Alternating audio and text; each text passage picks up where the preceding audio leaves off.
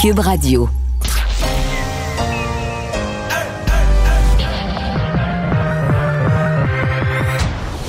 Deux, deux, deux, deux, deux animateurs cohérents, deux visions différentes.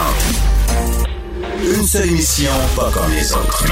Mario Dumont et Vincent Dessureau. Cube, Cube Radio.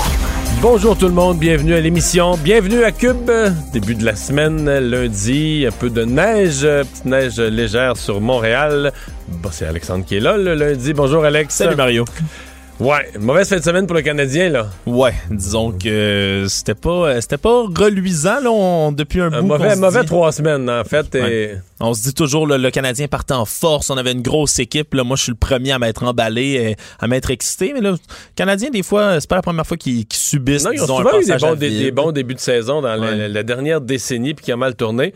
Mais là, je t'annonce, euh, faudrait pas qu'il en perde une ou deux autres parce que Julien, ça va, il va. Et curieusement, c'est pas, je vais en parler tout à l'heure avec Jean-François Barry au sport, mais c'est pas les partisans qui vont réclamer la tête de Julien. C'est Marc Bergevin. Parce que Marc Bergevin, lui, avait sa tête appris au cours des deux dernières années. Puis lui, il s'est sorti du trouble, là, puis il a, il a réussi à construire l'histoire qui avait réuni les bons éléments, Anderson, Toffoli. Fait que si ça marche plus, il va être, c'est lui qui va être assez vite à envoyer le coach en dessous des roues de l'autobus. Pardonnez-moi l'expression. Ouais. On va rejoindre Paul Larocque, l'équipe de 100% Nouvelles. 15h30, c'est le moment de joindre Mario en direct dans son studio de Cube Radio. Salut Mario, salutations à, à tous tes auditeurs. Bonjour. Euh, également, as-tu as-tu été surpris de constater à, à quel point c'était tout croche, là, comme le veut l'expression euh, québécoise, euh, les mesures mises en place pour les, les voyageurs, ceux qui arrivent en avion? Écoute, des, des- des heures, des heures, des dizaines d'heures dans certains cas, euh, en ligne, au téléphone en 2021 pour les voyageurs, pour tenter de se réserver une place à l'hôtel. Mario, que se passe-t-il? Ben, il faut, quand même y voir un bien faible respect pour les citoyens. Puis là, je, je vais être clair, moi j'étais pour qu'on mette une quarantaine comme dans la plupart des pays. Mais quand le gouvernement impose une nouvelle mesure comme celle-là, euh, t'as beau être d'accord, t'as beau dire elle est nécessaire euh, avec les variants, mais tu dois quand même te dire comme gouvernement, ça, ça mes citoyens, ça déplaît à mes citoyens, ça leur coûte de l'argent, etc. Donc, je vais minimalement essayer de rendre ça, comme on dit, de leur mettre ça simple, de leur mettre ça facile. Alors, comment, en 2021, on peut créer de telles... des choses faciles à estimer, là. Euh, estimer un nombre d'appels, on sait combien il y a de voyageurs, combien il y en a à l'étranger, donc ouais? combien est susceptible d'avoir d'appels, euh, ben, combien ça prend de monde pour prendre, qui prend en moyenne tant d'appels à la minute? C'est des affaires d'un centre d'appels qui sont mesurées mille fois là, par des experts. Dis, comment ça se fait quand c'est le gouvernement? En fait, je vais le résumer. Comment ça se fait quand c'est le gouvernement, ça marche jamais? Et, et je suis désolé là, pour tous nos, nos amis et plus socialistes, Amir Kadir avec son Pharma Québec. Toutes leurs idées sont... J'écoutais Amir Kadir parler avec passion de Pharma Québec, tout ça. Parce que quand il en parle, des fois, on est tenté de le croire. Il faut juste se rappeler, se souvenir, non. Parce que c'est le gouvernement, là, il n'y en aura pas d'innovation. Il n'y a rien qui va marcher. Il y a du monde qui va s'asseoir sur leur steak, proche- pro- pro- pro- pro- protéger leur job. C'est extrêmement difficile du côté des gouvernements. Et, et quand il est question de, de services aux citoyens comme ça, ben c'est encore pire. là. On est dans l'inefficacité crasse. Puis... Et là, j'imagine des gens, je, je me Mais serais... Mario, euh, ouais, mais je t'arrête- Mario, je t'arrête là-dessus, là, parce que je comprends, là, tu fais, euh, tu, tu fais globalement euh, Ben- un constat caustique de l'efficacité des gouvernements. Mais là, le fédéral a donné ça en, en sous-traitance à American Express. Et puis, donc, c'est une entreprise privée qui, en 2021, ne permet même pas à ceux qui tentent de joindre le gouvernement par leur service sous-traité de le faire en ligne. En 2021, C'est- l'erreur, elle est là, là. Non, je comprends, mais le gouvernement a confié ça. Ce que je crois comprendre, c'est que c'est- comme une agence qui a déjà d'autres services avec le gouvernement fédéral qui n'était pas nécessairement adapté à ces, à ces besoins-là. Donc, euh, à voir. Donc, c'est une... euh, c'est J'imagine, moi, je m'imagine que tu es dans un pays où des fois, t'es- la ligne téléphonique est pas facile à avoir, peu importe, où tu payes des frais sur ton cellulaire. Là, tu au téléphone 8 heures pour réserver une chambre d'hôtel. Tu quand même, même, même, même une fois que tu as accepté la facture que le gouvernement va te faire payer, puis tu as accepté le principe de la quarantaine, ce que déjà en fait suer certains, mais juste, tu tu gages ta dernière journée de vacances au complet à essayer de réserver un hôtel. C'est pas, c'est pas sérieux, là. C'est pas, c'est même pas imaginable qu'on puisse pas réserver en ligne en trois minutes, là. De manière générale, plaçons ça dans, le contexte. Euh, Mario, bon, tu as vu aujourd'hui, il y a très, très peu de tests qui ont été euh, effectués, bon, autour de, 800 nouveaux cas. Il y a toujours l'inconnu des, variants et on s'en rend compte. Là, c'est pas, pas une chimère, c'est pas une invention. Ça se propage. Les jeunes sont particulièrement touchés. Mario, bon, trois jours sont passés depuis la publication, tiens, au hasard, un vendredi, alors que la session à Québec est ajournée pour deux semaines, de ces échanges entre la santé publique et, le gouvernement. Euh, si on prend un peu de recul et on regarde, on profite un peu de, la diminution du nombre de cas, puis peut-être que la deuxième vague est en train de s'estomper, on n'est pas sûr, peut-être. Euh, ce serait pas temps de réfléchir à, l'approche générale. Il y a des, décisions qui ont été prises à Québec qui ont donné des, résultats corrects, d'autres très bons, mais d'autres très mauvais. Est-ce que ce serait pas le temps de, faire un bilan et de corriger le tir à certains égards? Ben, corriger le tir, il commence à être un peu tard. On est, à mon avis, là, on est vers la voie de sortie. on voit la lumière au bout du tunnel. Les variants, on ne sait pas s'il reste une dernière courbe avant le tunnel, mais je pense qu'on est dans le dernier droit. Donc, euh, est-ce qu'on peut changer l'approche? C'est plus une question. Pour moi, la dernière question qui reste, en attendant que les personnes les plus fragiles se, fassent vacciner, il en reste pour quelques semaines encore. C'est pas énorme. À mon avis, dans 6 à 8 semaines, la plupart des personnes vulnérables vont avoir été euh, vaccinées. Donc, pour moi, la question, c'est est-ce que ce qui était prévu, largement prévu, j'en suis convaincu, là, au retour de la relâche, le 8 mars, euh, reprendre certaines activités, sport chez les jeunes, repasser au orange d'autres régions, en fait tout ce qui est hors Grand Montréal, là, Québec, je dire Appalaches, le centre du Québec, la, Mauricie, l'Estrie, etc. Est-ce qu'on annule ça? Est-ce qu'on reporte ça de deux semaines à cause des variants? Moi, personnellement, euh, je dirais non. Moi, je pense qu'on est rendu à l'étape, il n'y a plus beaucoup de cas dans ces régions-là. On est rendu à l'étape d'avancer prudemment, mais d'avancer, de permettre des activités régulières, que des activités régulières puissent reprendre progressivement. Euh, bon, euh, si jamais les variants, ça s'enflamme. Ça semble pas être le cas quand même. Aux États-Unis, pour l'instant, ils ont des variants, ils sont, ils sont très méfiants, ils disent qu'il faut faire attention, mais ça semble pas recréer. Mais dans certains pays d'Europe, ça l'a créé. Là, c'est les Britanniques qui, ont goûté. Là. là, ils commencent à s'en sortir, ça déconfine un peu euh, là-bas. Mm. Euh, Mario, je, veux t'entendre là-dessus. Je sais que ça date de vendredi, mais quelle lecture tu fais, toi, de, la différence d'approche entre... Euh, c'est ce que les courriels ont parfaitement démontré, entre Horacio Arruda, qui était beaucoup plus libertarien, entre guillemets, dans le contexte, et puis François Legault, qui était plus rigoureux, plus sévère que lui dans les mesures de, de, confinement. Rapidement, Mario, toi, quelle, lecture tu fais de ce qu'on a constaté vendredi? C'est incompréhensible. Pour nous, on ne peut pas en faire une lecture. Pour nous, c'est pour quelqu'un qui regarde ça, qui a observé ça depuis le début, ça apparaît comme une, absurdité, une inversion des rôles. Mais ce qui est certain, c'est que ça n'aurait jamais dû. Euh, je sais pas pourquoi on sort ça. sais, on sort pas les avis euh, du sous-ministre à la veille d'un budget, on sort pas les avis du sous-ministre à la veille du dépôt d'un projet de loi pour dire ah ben là le ministre fait tel choix, mais le sous-ministre aurait fait ça autrement. Je comprends pas, je comprends pas cette diffusion-là au, au nom d'une transparence. Mais ça, c'est le genre de victoire que l'opposition gagne dans le seul but de créer de la confusion auprès du public. Et c'est ce que ça fait parce que personne ne peut comprendre les gens qui, qui, souhaitent une prudence, qui veulent qu'on gère la pandémie d'une façon plus prudente, qu'on prenne moins de risques, vont dire ben c'est décourageant. Notre directeur de la santé publique, c'est un bozo et lui, il, était, il, aurait, tout laissé ouvert, etc. Une chance qu'on a eu le premier ministre pour nous sauver. Et de l'autre côté, les gens qui auraient voulu qu'on laisse ouvert les restaurants, qu'on laisse ouvert les salles de spectacle, qu'on ferme pas ça. Euh, c'est le cas notamment des partis d'opposition. Le Parti libéral, le député libéral en fin de semaine qui disait regardez, on a, tout, fermé ça pour rien. On n'aurait pas dû fermer ça. Mais ces gens-là arrivent à la lecture exactement inverse. Là arrive à dire, ben, on a fermé pour rien. On a fermé absolument inutilement. Le docteur Arruda, le, scientifique, la science disait qu'il fallait tout laisser ouvert. Puis François Legault, lui, parle d'un malade. Il est passé en arrière du docteur Arruda, puis il a tout fermé l'économie. Fait que, dans les deux cas, c'est d'une absurdité qui défie l'intelligence. Alors que la réalité, c'est que bon, euh, les uns et les autres n'ont pas de science exacte, ont eu à faire des choix, mais de, présenter ces documents-là, il n'y a aucune façon de rendre ça intelligible ou compréhensible. Aucune façon. Dans tous les scénarios qu'on leur vire, ça ne fait que choquer des gens nuire à la compréhension et apparaître comme totalement, totalement farfelu. Donc euh, voilà la grande réussite de la diffusion des avis, euh, des avis écrits, dont on sait toujours même pas exactement qu'est-ce qu'ils sont là. Hein.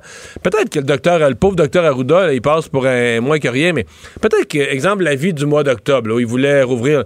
Peut-être c'est le gouvernement qui avait prédit prépare-moi un scénario parce que là on doit. C'était 28 jours qui étaient mhm. prévus, mais au bout des 28 jours, le nombre de cas s'est mis à augmenter. peut-être que le, docteur Arruda, verbalement, quand il était en réunion avec François Legault, il était d'accord pour dire, ouais, mon scénario que j'ai mis sur papier, là, mettez ça de côté, le nombre de cas est reparti à la hausse, on est mieux d'être prudent et de laisser ça fermer. Fait peut-être que ça n'a jamais été écrit à nulle part. Moi, je trouve que c'est publication de documents qu'on ne sait pas à quel moment exactement, dans quelles circonstances ça a été préparé, puis tout ça, qui... J'essaie de voir, à part que de créer de la confusion, il y a où le positif? La transparence, la transparence, la transparence. Mais tu sais, la transparence, le gouvernement s'assoit à conférence de presse, puis il nous annonce, il nous annonce ses, ses décisions. S'il y a une erreur du gouvernement, peut-être que le gouvernement a trop, pour se faciliter la tâche, tu sais, eu l'espèce de réflexe de dire oh, on s'appuie sur le bon docteur Arruda, ah, le docteur Arruda nous a dit ça, plutôt que, plutôt que dès le jour 1, dire nous, là, on a un ensemble d'avis d'experts de santé publique et le gouvernement a été élu pour décider puis on décide. Peut-être c'est ça qu'on aurait dû dire le jour 1 puis ça aurait éliminé tout le phlasage suivant. Il y a un autre dossier chaud pour euh, le gouvernement et la chaleur a augmenté un petit peu euh, aujourd'hui. Le tramway de Québec, Mario, on attendait tous la, vraie réaction de, Régis Labaume aujourd'hui. Euh, il a commencé à ouvrir le jeu pour répondre à François Legault.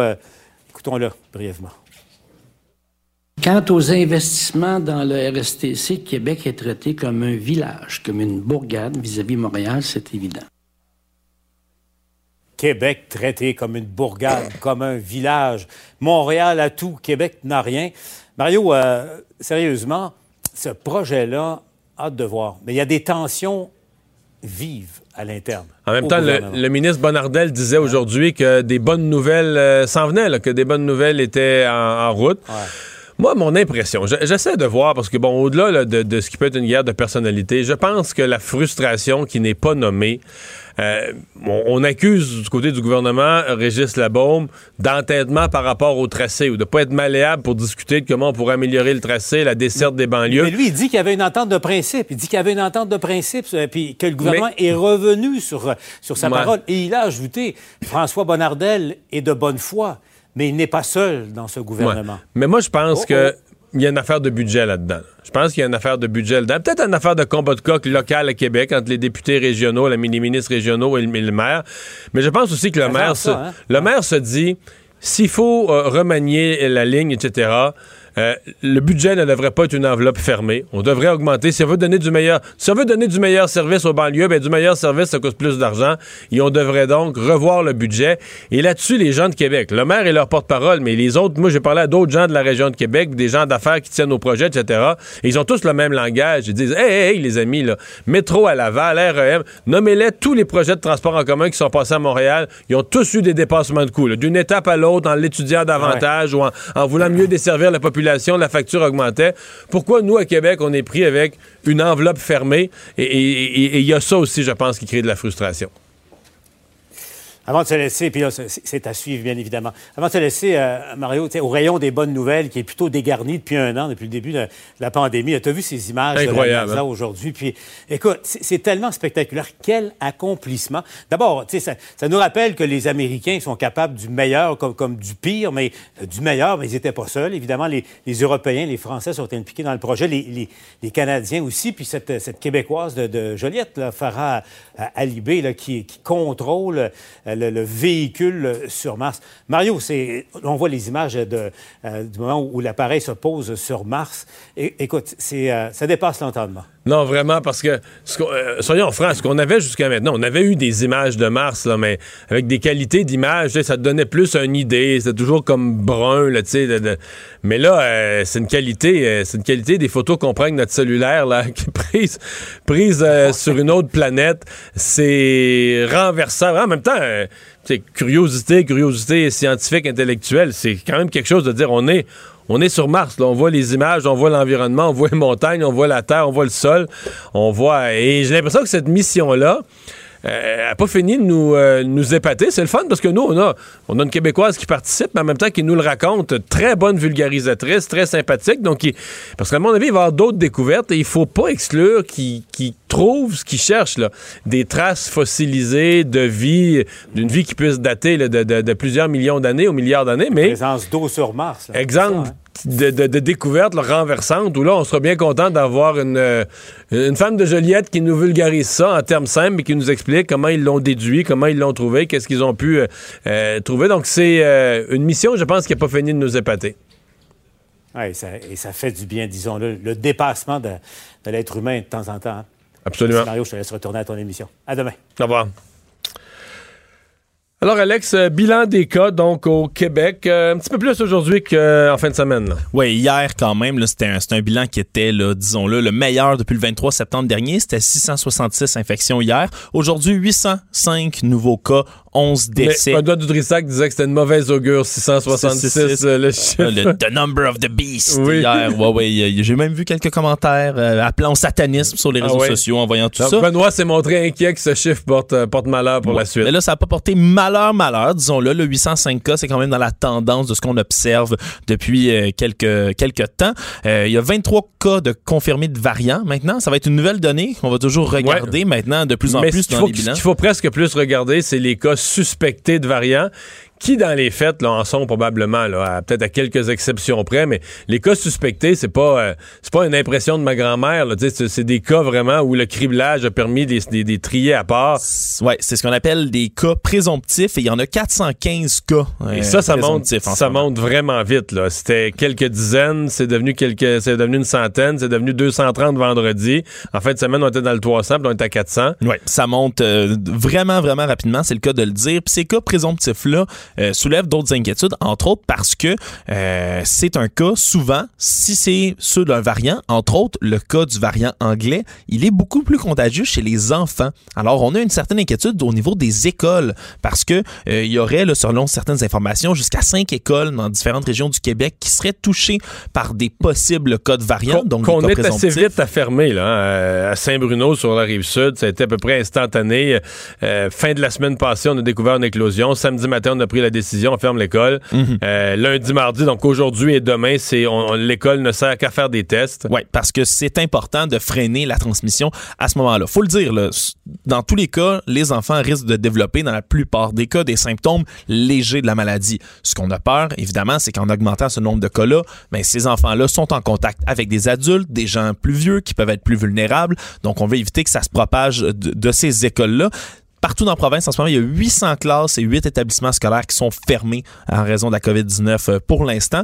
Évidemment, faut faire attention à ces cas de contagion-là. Des cas présomptifs, on va avoir des résultats éventuellement là-dessus, mais c'est certain, c'est la nouvelle variable à l'étude. L'autre nouvelle variable depuis 5-6 euh, jours, c'est que les, en fait, depuis jeudi, le nombre de vaccins euh, donnés chaque jour qui est reparti à la hausse, parce qu'on avait été pendant plusieurs semaines des très petits nombres, même des fois il y avait en bas de 1000, mais là c'est reparti et euh, j'ai hâte de voir ce que ça va donner aujourd'hui, demain. D'après moi, on va être dans les 15, 18 000, peut-être même jusqu'à 20 000 doses données par jour. Oui, parce que là, c'est des quantités records des vaccins, à la fois de Pfizer, BioNTech et de Moderna qui doivent arriver au pays cette semaine. Les premières doses. Pfizer, je pense qu'il y en est arrivé hier soir à Mirabel. J'ai vu des photos. Oui, des premières qui sont arrivées hier soir. 643 000 doses qu'on attend juste pour cette semaine. Évidemment, pour l'ensemble du Canada, pas seulement pour le Québec, pour l'ensemble du pays. C'est la plus, la plus importante de toutes les livraisons qu'il y a eu lieu à date. Et ça tombe quand même bien, Mario, en ce moment pour le gouvernement de Justin Trudeau parce que ça tombe en même temps que certains sondages, entre autres un sondage, un sondage Angus Reid qui a été diffusé aujourd'hui, et la popularité de Justin Trudeau qui a baissé de 5% C'était à 50% des gens à peu près qui approuvaient son travail. C'est tombé à 45% à l'opposé, euh, les gens qui désapprouvent, c'est passé de 48% à 52% selon ce sondage-là. Donc, euh, Et les sondeurs lisent ça beaucoup à la, au retard de la campagne de vaccination. On dit que c'est vraiment à cause de la baisse de régime dans la campagne de vaccination depuis mi-janvier. D'autres chiffres également qui viennent supporter ça, qui étaient euh, agencés avec le sondage. 59% des gens sondés qui considèrent que la stratégie d'approvisionnement euh, est un échec en ce moment. Donc, euh, c'est sûr que ça, ça continue d'enrager les gens là, de voir qu'on continue de dégringoler dans les, le fameux palmarès. C'est dommage que ça soit un espèce de classement, mais le palmarès des pays qui vaccinent le plus, euh, en date d'aujourd'hui, c'est 1,4 million de vaccins qui ont été distribués au pays. On, se parlait tout à l'heure avec Paul Larocque des difficultés au téléphone, retard, complications pour réserver une place dans les hôtels pour cette quarantaine obligatoire.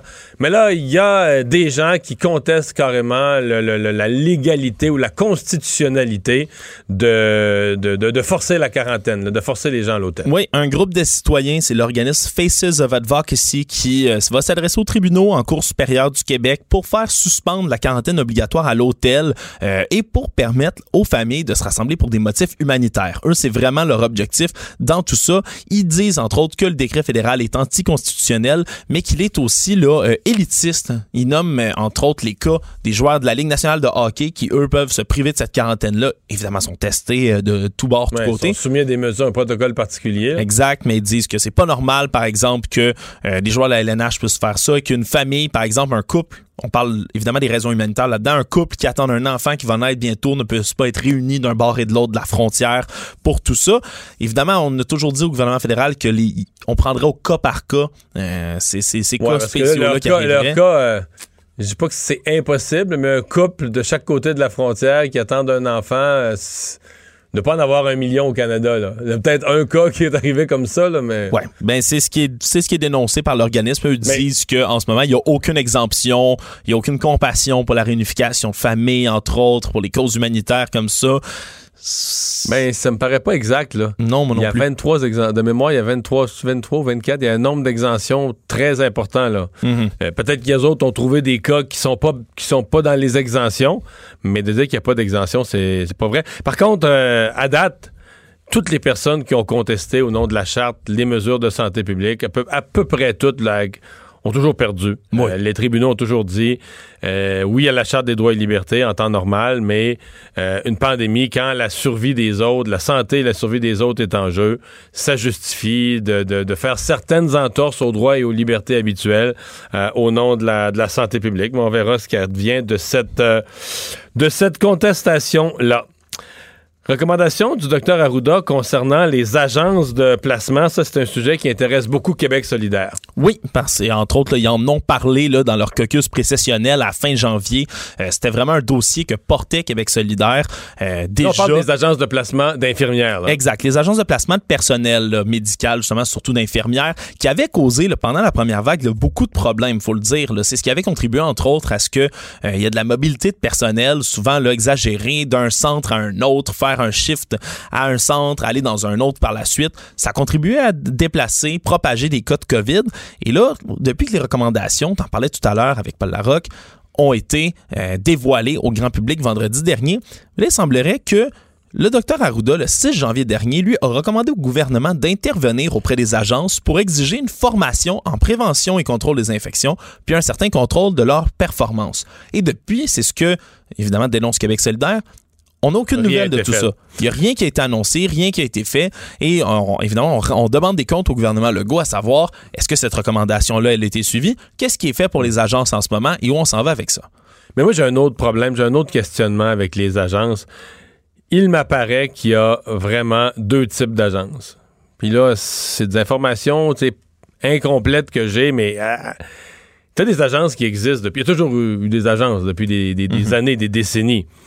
Euh, et certaines vont te dire, mettons, un directeur d'hôpital te dirait, bon, on a besoin de ça parce qu'à un moment donné, mauvaise surprise, on a dans le même département deux, trois employés qui, tu sais, une tombe malade, l'autre a un accident, l'autre tombe enceinte, puis là, ben, euh, faut, faut aller chercher, les- le personnel d'agence vient nous dépanner pour une nuit, pour une journée, pour, pour quelques jours. Pendant, C'est- pas un milieu où on peut se permettre justement d'avoir une des pénurie trous, de, Non, personnel. ça. euh, Il faut, faut, coup. faut, faut, euh, combler le, le- le poste. Il faut qu'il y ait quelqu'un au poste. Mais là, on nous raconte que pendant la pandémie, là, il s'est développé plein, plein, plein de nouvelles agences. Et là, on parle de gens, carrément, dans certains cas, qui sont de l'interne, qui travaillent dans le réseau de la santé et des services sociaux, qui, là, qui entendaient des infirmières se plaindre, on est écœuré, euh, trop de travail supplémentaire, trop d'heures supplémentaires, trop de temps supplémentaire obligatoire, etc. Et donc, on a carrément, euh, on a dit à ces gens-là, mais garde, là, on va se fonder une agence, viens-t'en travailler pour nous, puis là, tu vas choisir tes heures. Parce que comme le réseau a besoin de monde, ils sont garantis d'avoir un 40 heures semaine ou un 35, ce qu'ils veulent faire, là, Ils sont en 35 heures demande, semaine, sont en c'est ça, demande, ils sont en dire. demande, donc ils n'ont pas de danger de se retrouver pas de travail, pas de revenus. Mais tu mettons une journée, tu veux pas travailler, ben tu te mets non disponible à l'agence. Tu veux pas travailler de nuit, tu te mets non disponible. Tu as beaucoup plus avec une agence, tu as beaucoup plus de latitude. Et donc là, ça n'a pas d'allure. là. Tu peux pas avoir des gens qui travaillent dans le même hôpital qu'ils travaillaient avant, mais là, ils sont plus employés de l'hôpital, ils sont employés de l'agence, gagnent plus, ont moins de... je comprends qu'ils ont perdu une certaine sécurité d'emploi, ils ont perdu certains avantages, mais quand même, dire, ont plus de latitude, peuvent refuser les heures difficiles, peuvent refuser les fins de semaine, les moments désagréables, le jour de Noël, etc. Alors là, euh, parce que l'État est mal pris. Le gouvernement est à la fois victime de ça et complice de ça, parce qu'il les embauche. Mais en même temps, il va dire, j'ai pas le choix de les embaucher, il manque de monde. Oui, puis ça a déjà été reconnu par le gouvernement Legault, entre autres, qu'il faudrait diminuer le recours aux agences de placement, euh, que pour l'instant, on n'a pas le choix, évidemment, de collaborer avec eux, mais que dans le futur, il va falloir diminuer ce recours-là. Euh, du côté de Québec solidaire, on parle presque carrément de les éliminer, éventuellement, ces agences-là. sont plus utilisées que jamais, puis on dénonce le fait, comme tu l'as dit, que ça aggrave à la fois la pénurie de personnel, puis la surcharge de travail dans les hôpitaux. Merci. Culture et société. Voilà, se rachète en se servant à boire. Je n'ai pourtant rien d'un criminel. Et Amélie qui demande si on rêve ou si on dort. C'est dans le silence qu'une réponse est belle. C'est dans le silence qu'une réponse est belle. Bonjour Anaïs. Allô Mario. Il avait bien livré cette très belle chanson à mon avis, mais les trois avaient été bons et donc euh, c'est lui qui a dû quitter. C'est ce qui est plate dans une compétition, hein? Tout est beau, tout le monde est de bonne humeur, mais il y en a un qui quitte. Il y en a un qui doit quitter, t'as raison, Olivier. C'est plate d'être le premier.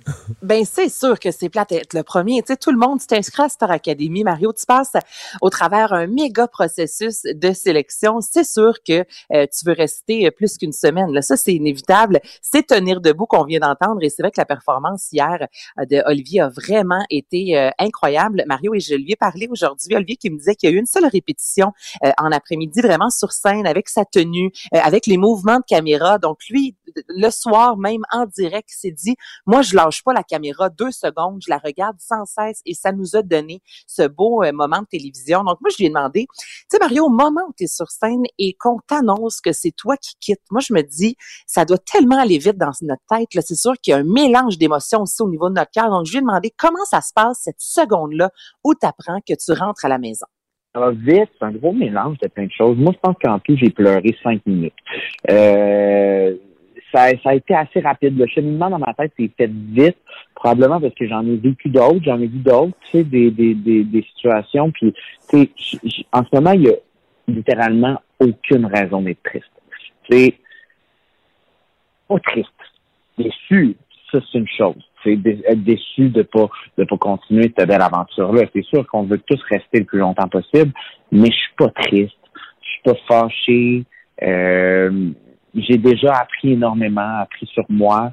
Euh, je pense que je, peux je peux je peux laisser ma place aux autres puis avoir l'esprit tranquille. Puis je, je, je, si, si je m'étais planté dimanche soir, peut-être que j'aurais un, un discours euh, différent. Mais j'ai été tellement à mon affaire cette semaine. J'ai tellement fait mes devoirs. J'ai, j'ai, j'ai pratiqué en malade. J'ai, euh, j'ai pratiqué pas juste mon numéro à moi, mais les, les medley, euh, mes chorégraphies. Euh, il y a, y a rien que j'ai que j'ai mal fait, je crois. Ça fait qu'aujourd'hui, mais ben, je peux regarder en arrière, regarder ma performance hier soir, puis me dire, ah mon Dieu, Ali, ok, t'as, t'as vraiment bien fait ça. Donc, j'ai parlé, comme tu l'entends, Olivier, très fier de lui, très, euh, très serein. Euh, Olivier, qui n'était pas nécessairement très actif, Mario, sur les médias sociaux, parce que c'est ça aussi, hein, il y a plusieurs cours à l'Académie.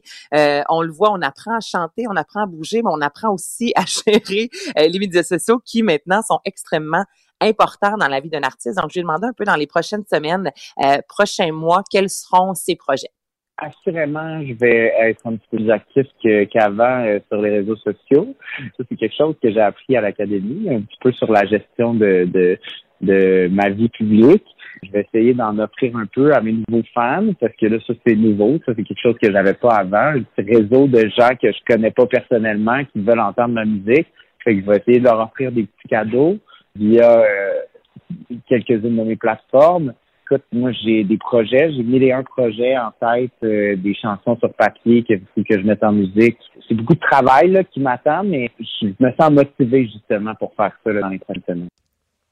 Et Mario, pour euh, terminer avec euh, Olivier Faubert, j'aime le bon vin. Je pense pas me tromper en disant que toi aussi tu aimes le bon vin. Ouais.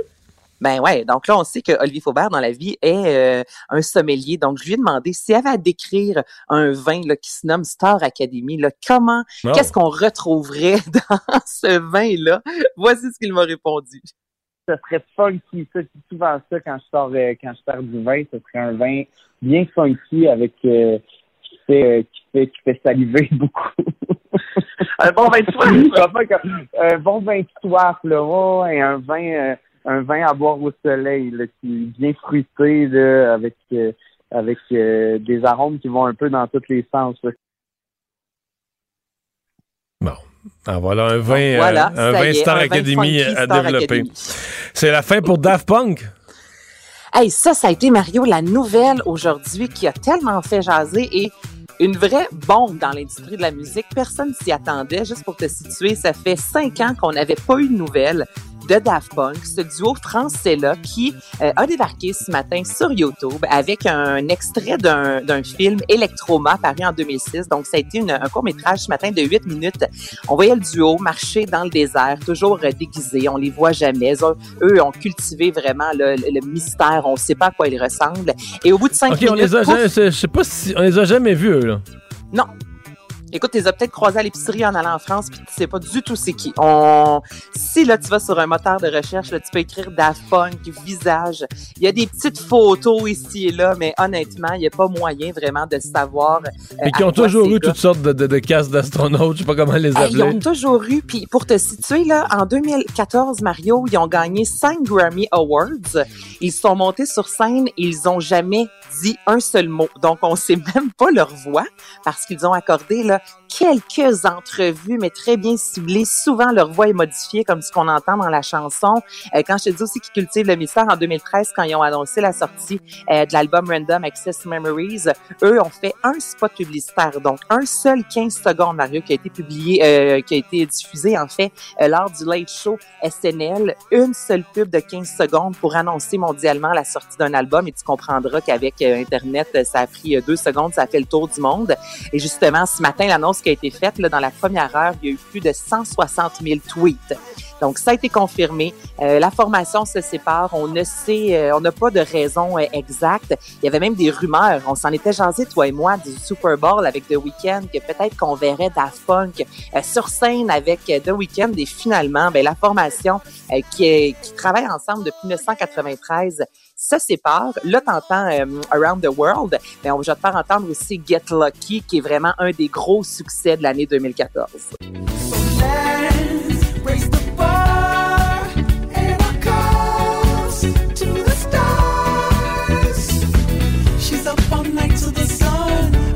Hey, ça, ça avait été un moyen hit là, de l'été. Mais ça, avec Pharrell Williams, puis c'est lui justement Grammy qui avait remercié, puis avait dit en blague, euh, ben les robots euh, vous font dire merci vu que personne n'osait parler. C'est tellement bizarre, étrange en quelque sorte. On est tellement présentement dans la société où tout le monde veut avoir du succès, non, mais le quand même euh, un respect. C'est quand même quelque chose de oui, de pas décrocher de son personnage, mais pas du tout. Là, jamais, jamais, jamais. depuis 93, là, ça fait pas deux ans, là, Mario. Depuis- ça fait quoi? Ça fait 28 ans. Ça fait 28 ans que les gars, euh, c'est vraiment en 97 là avec Around the World que là on les a connus mondialement. Puis c'est ça leur visage, euh, on les a Eh jamais ben. vus. Donc c'est ça qui est particulier. tu sais, Alors que tout le monde réalisé, je, je me, je me disais, on les voit toujours, mais j'avais jamais réalisé que c'était à ce point secret. Là. Ah oui, eux autres, ça, ils se sont vraiment dit, la rareté, c'est ça qui fonctionne, puis c'est ce qui a vraiment fonctionné euh, avec eux. Alors, euh, ils prennent leur retraite et ils vont rester autant dans le silencieux, dans le sens qu'on ne pourra jamais les, les, les reconnaître. L'anonymat euh, persiste. Peut-être qu'un jour, ils vont revenir au moins en nous montrant leur visage. Moi, c'est ce que j'aimerais. Mais euh, aujourd'hui, c'est ça. Je te dirais que tout le monde se pose la question, mais comment ça? Puis on n'a pas de réponse. Donc, leur gérant a confirmé la nouvelle, mais ne nous a pas expliqué pourquoi. La maison de disques euh, Dare to Care a changé de propriétaire, mais là, elle va changer de nom aussi. On a changé pas mal de choses, sauf les employés à l'interne, et ça, c'est une bonne nouvelle. Donc, c'est Béatrice euh, Pirate, soit cœur- euh, Béatrice Martin, plutôt cœur de pirate, qui euh, a annoncé que Dare to Care Records va devenir officiellement Bravo Musique. Donc, je vous rappelle qu'elle a euh, acheté à la mi-janvier, elle a pris possession de cette euh, boîte-là, six mois après, évidemment, bon, avec les dénonciations des conduites sexuelles de Bernard Adamus. Le président aussi a quitté Illy Bissonnette. Cœur de pirate fait partie de cette boîte-là depuis 2008 et c'est vraiment des gros noms. Là. Fred Fortin, Jean Leloup, Émile Bilodeau avec Podcast. Il n'y a pas beaucoup de femmes, Mario, qui sont euh, au Québec, du moins à la tête euh, d'une boîte de musique comme ça. Donc, ça fait du bien de voir Cœur de pirate. Et sur les médias sociaux, aujourd'hui, on nous a présenté officiellement Bravo Musique en disant qu'il va y avoir un protocole contre le harcèlement. Il est écrit noir sur blanc. Bravo se fera un point d'honneur d'être un vecteur de progrès pour son industrie en misant sur l'inclusion, l'empathie, dis-je bien, et le respect. Donc, euh, bonne nouvelle dans l'industrie de la musique, ça fait du bien. Là, il me semble ça a été difficile dans les derniers mois. Là, ça, c'est positif. Bravo. Bravo, c'est le cas de le dire. Oui, bravo, musique. À demain, Salut, à demain. Il explique et démystifie l'économie. Pierre-Olivier Zappa, à vos affaires. Bonjour, Pierre-Olivier. Salut Mario. Et euh, je crois comprendre que c'est toute une histoire que tu vas présenter dans ton émission de ce soir. Euh, une histoire de fraude à la PCU comme je n'en ai euh, jamais vu. Et là, les gens doivent dire, pourtant, on a l'impression de les avoir toutes entendues, les histoires de fraude à la PCU depuis quelques mois. Celle-là, c'est un véritable cauchemar, Mario. Une mère de famille, trois enfants. Les quatre sont victimes d'une fraude à la PCU. Déjà, c'est toute une malchance. Donc la mère et les trois enfants. La mère et les trois enfants victimes de fraude à la PCU. Les fraudeurs ont demandé à leur insu la prestation canadienne d'urgence. Euh, on parle de 12 000 dollars par personne. Et eux ne euh, l'avaient pas reçu personne dans la maison. Et eux l'avaient jamais demandé. C'est une enseignante euh, au cégep. C'est trois enfants qui sont à l'école. donc, se sont rendus compte de, de, la fraude en recevant leur T4 de l'impôt. Ils se disent non, moi j'ai jamais demandé la PCU. Et c'est là que commence le cauchemar. Quand je te dis un cauchemar, ça se déroule sur plusieurs mois. La mère a dû prendre des vacances, un mois de vacances, 40 heures semaine pendant quatre semaines pour réussir à régler le dossier de ses trois enfants et d'elle-même. Première chose, Mario, quand tu appelles à l'agence du revenu et que tu as un problème, sache que tu ne peux que traiter un dossier par appel. Donc, la mère de famille appelle l'agence du revenu. pour... non, non, non, non, je, que, non je, sais que tu as raison, mais je sens que j'irai pas bien à la fin de ton récit. Alors, alors la mère appelle pour elle et là, elle dit, hey, en passant, mes trois enfants sont... Euh, sont également victimes de la fraude à la PCU. Et là, le téléphoniste lui dit, Madame, c'est un dossier par appel. Vous devez rappeler. Elle dit, oui, mais j'ai attendu quatre heures en ligne. Pas croyable. Non, Madame, il faut rappeler. Alors, c'est pour ça que la mère de famille a dû prendre un mois de congé pour euh, régler les dossiers. Alors, dans, dans l'histoire, une de ses filles a 18 ans. Elle s'appelle Maëlle. Elle est autiste.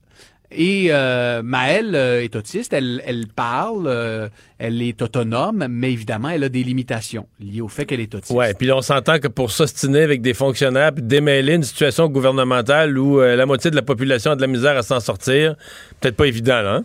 Et voilà. Alors, la mère de famille, pleine de, pleine de bonne volonté, décide d'appeler l'agence du revenu et euh, de prendre le dossier de sa fille. Et là, évidemment, les fonctionnaires lui disent, non, écoutez, madame, il faut que ce soit votre fille, elle a 18 ans, donc vous ne pouvez pas traiter son dossier à sa place parce que sa fille a une certaine autonomie.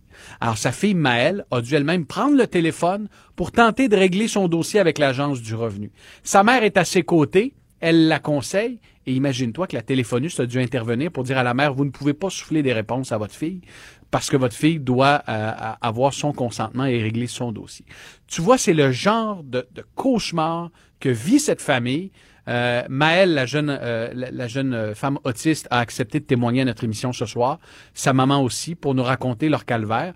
Puis ce qu'elle demande, c'est finalement que le gouvernement fédéral prenne ses responsabilités. Parce que Mario, s'il y a des centaines de personnes qui nous écoutent qui ont été victimes de la fraude à la PCU, il y a une seule raison qui explique ça. C'est le fait que c'était tellement facile. Je veux dire, les fraudeurs avaient le champ libre. On ouvre un compte en banque, on a des numéros d'assurance sociale, le party est pogné et on demande des, des, des centaines et des centaines de prestations. Puis les chèques arrivaient. Les chèques arrivaient sans vérification. Pierre-Olivier, tu une banque, là. Quelqu'un ouvre un compte. Je sais pas, moi. il reçoit. Non, non, mais c'est ça. Il ouvre un compte, mettons. Euh, on crée la PCU, M. Trudeau l'annonce, je sais pas, le 4 avril. J'invente une date, mais c'est dans ce coin-là. Là. Puis quelqu'un ouvre un compte le 17 avril. Première chose qu'il dépose des chèques de PCU, puis ferme le compte la semaine d'après. Euh, ou quelques mois après. Pas d'autres transactions est-ce qu'il n'y a pas des, décisions? Est-ce que les banques n'ont pas un point où eux-mêmes disent, pas qu'ils sont complices, mais qu'ils sont... Ils ont assurément une responsabilité, puis tu marques un excellent point, Mario. Parce que dans le cas de Maëlle, la, jeune autiste, ce qu'elle me raconte, c'est qu'elle, le compte bancaire qui a été ouvert, ne servait pas seulement à la fraude, à, frauder, à la frauder. Il servait à frauder des dizaines de personnes. Les fraudeurs avaient un compte en banque. Je ne nommerai pas le nom de l'institution financière, mais il y avait un compte en banque et dans ce compte en banque-là, il recevait des prestations Ben de donc. plusieurs, de plusieurs personnes. Donc, ce que, ce que Maëlle m'a expliqué, c'est que elle, elle a fait les démarches et qu'heureusement, ça a sûrement dû aider d'autres personnes. Ça a peut-être aidé à mettre fin à la fraude parce que l'institution bancaire a, a fini avec l'intervention des policiers par fermer le compte. Mais dans ce compte-là, il n'y avait pas seulement les PCU de, Ma- de Maëlle, il y avait des PCU de plein d'autres Québécois qui sont victimes de la fraude. Euh, alors, C'en est loufoque, là. c'en est loufoque. Puis, tu sais, de voir qu'une mère de famille doit prendre autant de temps pour elle-même avoir le fardeau de prouver qu'elle n'a pas demandé la PCU. Euh, je veux dire, Mais ça, on l'entend, puis c'est vraiment incroyable, mais des gens qui n'ont rien fait, rien demandé, par exemple des gens qui sont dans des domaines où ils n'ont pas perdu de travail à cause de la, de la pandémie, ont pas- doivent manquer du travail, non pas à cause de la pandémie, mais parce qu'ils ont été fraudés, doivent manquer du travail pour faire les appels au gouvernement, passer les heures en ligne, etc., au Ouais. téléphone, pour rejoindre l'Agence du revenu du Canada. Et qui plus est, il y a l'Agence du revenu qui est impliquée, mais il y a aussi Service Canada, l'assurance emploi, parce qu'il y a des fraudeurs, Mario, qui ont fraudé, qui ont demandé la PCE via l'Agence du revenu. Il y a d'autres fraudeurs qui l'ont demandé via Service Canada, via l'assurance emploi. Donc, dans le cas de la, la famille qui témoigne ce soir, eux avaient des fraudes avec l'Agence du revenu puis des fraudes avec Service Canada. Alors là, il faut démêler le tout et les deux, les deux organismes fédéraux ne se parlent pas. Donc, si vous avez été fraudé aux deux endroits, par exemple, vous devez régler votre dossier à deux endroits différents. Indépendamment. Indépendamment, parce que les deux ne se parlent pas.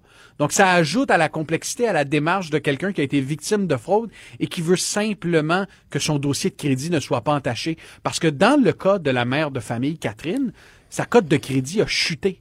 Parce que les fraudeurs avaient demandé la PCU, avaient, euh, avaient des cartes de crédit à son nom. Ils se sont, ils s'en sont Ils ont fait d'autres fraudes, là. Ils ont fait d'autres fraudes en plus. La PCU s'est ajoutée à ça. Et elle a dû contacter Equifax, faire les démarches. Même chose pour sa fille.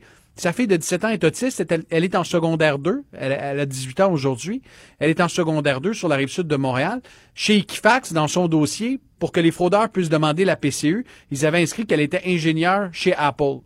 Euh, alors, oui, il y a les démarches avec l'Agence du revenu, mais il y a les démarches avec les institutions financières pour, pour euh, faire annuler les, faux comptes. Il y a les démarches avec les agences de, de crédit pour rétablir le dossier. Il y a les démarches avec les émetteurs de cartes de crédit si en plus il y a des cartes... Ah, tu vois, c'est- pas pour rien que cette mère-là a perdu un mois de sa vie, 40 heures semaine, pour régler un dossier épais, très épais. Alors, on vous présente ce témoignage-là ce soir à l'émission. Et je pose qu'à travers ça, quelques trucs euh, sur euh, quoi faire. Ben, c'est parce que je- quoi faire si on est victime de fraude? Mario, il n'y a pas une journée sans que je reçoive 5 à 10 courriels de gens qui viennent de découvrir qu'ils sont victimes d'une fraude à la PCU parce qu'ils reçoivent un T4E ou un T4A de l'Agence du revenu. Alors, si vous êtes victime de fraude, j'en ai discuté avec Diane Leboutier, ministre du Revenu, euh, qui m'a dit les gens ne doivent pas perdre de temps, ils doivent immédiatement contacter l'Agence du revenu au Service Canada. Il n'y a pas de minute à perdre. Il faut contacter également le Centre antifraude du Canada pour déclarer euh, cette fraude et il faut contacter les autorités policières. Mais il n'y a pas une minute à perdre parce que lorsque vous recevez ce T4, c'est le symptôme qu'il y a quelque chose qui cloche, mais derrière ça, il y a peut-être une, vous êtes peut-être victime d'une fraude de plus grande ampleur. Il y a peut-être des cartes de crédit, des téléphones portables. Euh, dans le cas de la mère de famille, il y avait des meubles qui avaient été commandés avec ça. Donc, c'est peut-être le point de départ de quelque chose de beaucoup plus grave. Donc, il n'y a pas une minute à attendre là, si vous soupçonnez être victime de Mais fraude. c'est gentil, là, la ministre dit aux gens, euh, perdez pas une minute, appelez, appelez. Mais euh, est-ce qu'elle garantit que ça répond au téléphone dans les 10 minutes? Ben là, je lui ai dit qu'est-ce que vous allez faire avec les délais. Là? C'est, on est rendu à 4, 5, 6 heures. Euh, elle m'a dit qu'il y a des effectifs qui vont arriver en renfort au cours des prochaines semaines, mais qu'il faut s'attendre à ce que ça soit encore long pendant longtemps parce que les travailleurs, les, nouveaux téléphonistes n'ont pas encore été formés et que ça prend du temps. Puis j'ai aussi demandé à la ministre, avez-vous une idée du montant d'argent que représente la fraude à la PCU? Parce qu'honnêtement, je soupçonne que ce soit des centaines et des centaines de millions de dollars. Euh, et elle n'a pas encore une idée précise. D'après moi, tu prendrais pas trop, trop gros risque en utilisant milliards. Ah, en milliards, exactement, parce que, écoute, la- l'ampleur est telle. Donc, la ministre m'a dit, après la période des impôts, on va pouvoir chiffrer ce montant-là. Puis, euh, elle m'a dit en terminant que lorsqu'ils ont lancé la PCU, il se fiait sur la bonne foi des gens, Mario. ouais. Ouais. On voit ce que ça donne. Ils ont été déçus. En fait, on rit, mais on n'est même pas certain que ce sont tous des Canadiens. Là. Il y a encore des hypothèses, il y a des spécialistes qui me disent moi, que potentiellement des gens des pays de l'Est ont créé des. à partir de l'extérieur du Canada, ont créé des comptes au Canada pour faire verser de l'argent dedans, etc. Donc il y a peut-être même des non-Canadiens qui ont vu l'ampleur de la générosité et du manque de contrôle d'un programme mis en place au Canada et qui sont venus abuser des contribuables canadiens, voler carrément l'argent pour la sortir du pays. Là. C'est souvent dans, dans, les cas de fraude puis de vol d'identité, on pense que ce sont des ingénieurs là, qui sont derrière un ordinateur, des cracks informatiques, tout ça. Mais la facilité avec laquelle le gouvernement fédéral a permis aux fraudeurs d'accéder à la PCU, ça a fait en sorte que moi, des, des autorités policières me confient que les gangs de rue ont fait fortune avec la PCU. Ils font partie, les, les gangs de rue de Montréal, là, dès qu'ils ont vu la façon dont le programme était présenté, ben les gangs de rue font partie de ceux qui ont profité puis qui s'en sont mis plein les poches. Et l'hypothèse qu'il y en ait ailleurs à travers le monde, ben effectivement, c'était c'était si facile que c'est pourquoi pas. Là, à chaque fois que des gens comme ça appellent au fédéral pour dire là on a été victime d'une fraude, on n'a jamais demandé la PCU, est-ce qu'une enquête policière est déclenchée pour retrouver tous ces malfaiteurs? Écoute, euh, dans le cas non, mais dans le cas de la famille euh, le, dont, on vous présente le témoignage, ils ont porté plainte à la police, puis tu sais, ils m'ont donné, euh, ils m'ont fourni les documents de la, de la police, ils ont fait une déposition, tout ça, puis j'ai, vu le, le, le, document qui leur a été remis, la lettre qui leur a été envoyée, puis c'est, c'est votre dossier est classé en suspens car faute de preuves. Euh, j'ai demandé à la ministre Leboutier, d'ailleurs, est-ce que vous avez bon espoir de mettre le grappin sur euh, sur les, les, criminels derrière ça? Et, et, je la cite, elle m'a dit, je suis persévérante. Alors, je souhaite d'être très persévérante. Alors, on va se laisser, euh, donc 18h30, on va vraiment aujourd'hui être, être à l'écoute à vos affaires, mais on va se laisser avec... ce qui, ce qui, les déclarations de M. Trudeau qui font que c'est un mystère comment ça se fait que les Canadiens ont fait tout ça. Si vous pensez que vous pouvez déjouer le système ou en prendre avantage, faites-le pas. Pourtant. C'est quoi la date de cet extrait-là, Mario? C'est quoi la date? Ah, Sébastien n'est pas sûr, il cherche. On va te trouver ça. On va-tu la réécouter pour être sûr? C'est incroyable. Si vous pensez que vous pouvez déjouer le système ou en prendre avantage, faites-le pas. faites-le pas. Le mot est dit. Eh, bonne soirée. Bonne émission. Bonne soirée. Bye bye. Mario Dumont et Vincent Dessureau. Des propos crédibles, avec des fois un brin de sarcasme. Ben, quand les nouvelles sont moins crédibles. Mario Dumont et Vincent Dessureau. Cube Radio. Il y a pas mal de gens qui ont hâte de, hâte de recommencer leurs activités euh, régulières. En fait, je vous dirais que nos deux entrevues aujourd'hui portent pas mal euh, là-dessus. Euh, pour tout de suite, Danny Morin est président de Karaté Québec, fait partie d'un groupe, là, les, toutes les fédérations des sports de combat qui veulent des assouplissements aux règles. Bonjour, Monsieur Morin. Bonjour, M. Dumont. bon, faites-nous, les gens s'en souviennent pas nécessairement. Vous êtes arrêté depuis quand vos activités? En fait, euh, on est arrêté depuis mars dernier avec une brève reprise durant l'été, comme euh, l'ensemble des sports. Il euh, faut se rappeler aussi que les donc reprise entre juin, juin et septembre? Oui, entre juin et septembre, sauf qu'au niveau des sports de combat, on a été délaissé jusqu'à la toute fin là à cause de de, la, nature même du sport qui est le contact. OK. Et donc, euh, ça a été une courte période de réouverture. Ils, font quoi présentement, euh, les, gens qui sont... Il euh, n'y a, rien de possible, même à distance, à deux mètres, tout est fermé. les, centres d'entraînement, tout est fermé. En fait, oui, les centres d'entraînement sont tous fermés.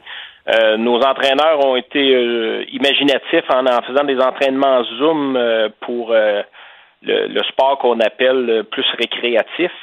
Euh, par contre, tous les, athlètes élites ou les athlètes là, de compétitifs, eux, sont à l'entraînement personnel euh, pour garder la forme. Là. Ouais. C'est pas pareil, là, hein?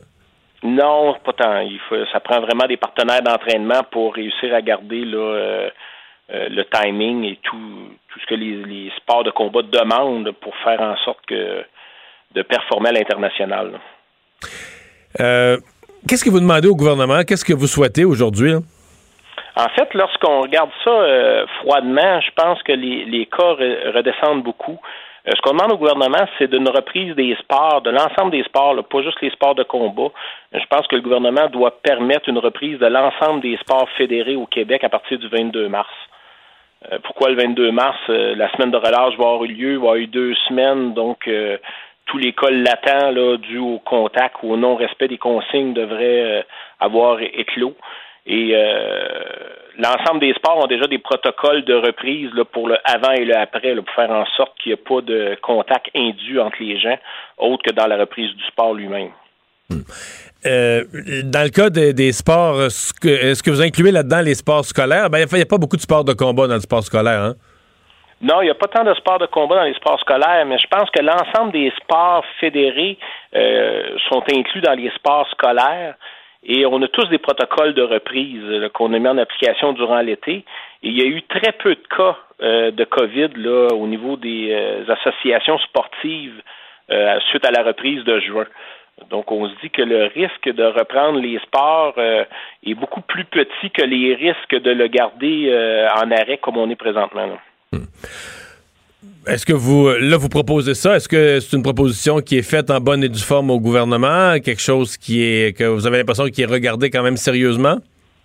En fait, euh, nous, on a déjà, via nos différentes euh, canaux de communication, communiqué auprès du gouvernement que la reprise du sport est essentielle.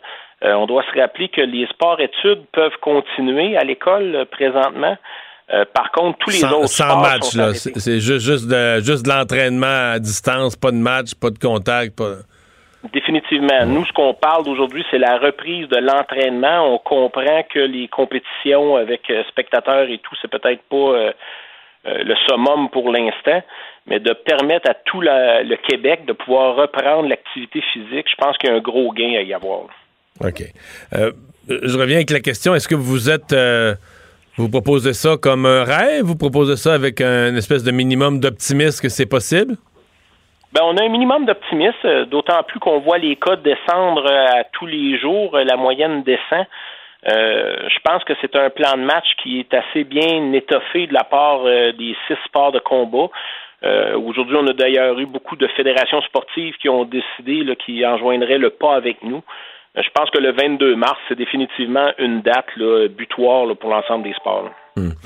Euh, qu'est-ce que comment, vous évaluez le moral de vos euh, de vos gens? Je pense au, au sport de combat, il y en a quand même quelques-uns dont la boxe. On disait bien des jeunes qui étaient qui étaient un peu euh, poqués, qui vivaient des difficultés, puis qui se sont remis dans le droit chemin avec l'entraînement, en se concentrant sur un, un, but, puis la forme physique, puis tout ça. Est-ce que vous avez l'impression qu'il y en a qui, qui vont moins bien?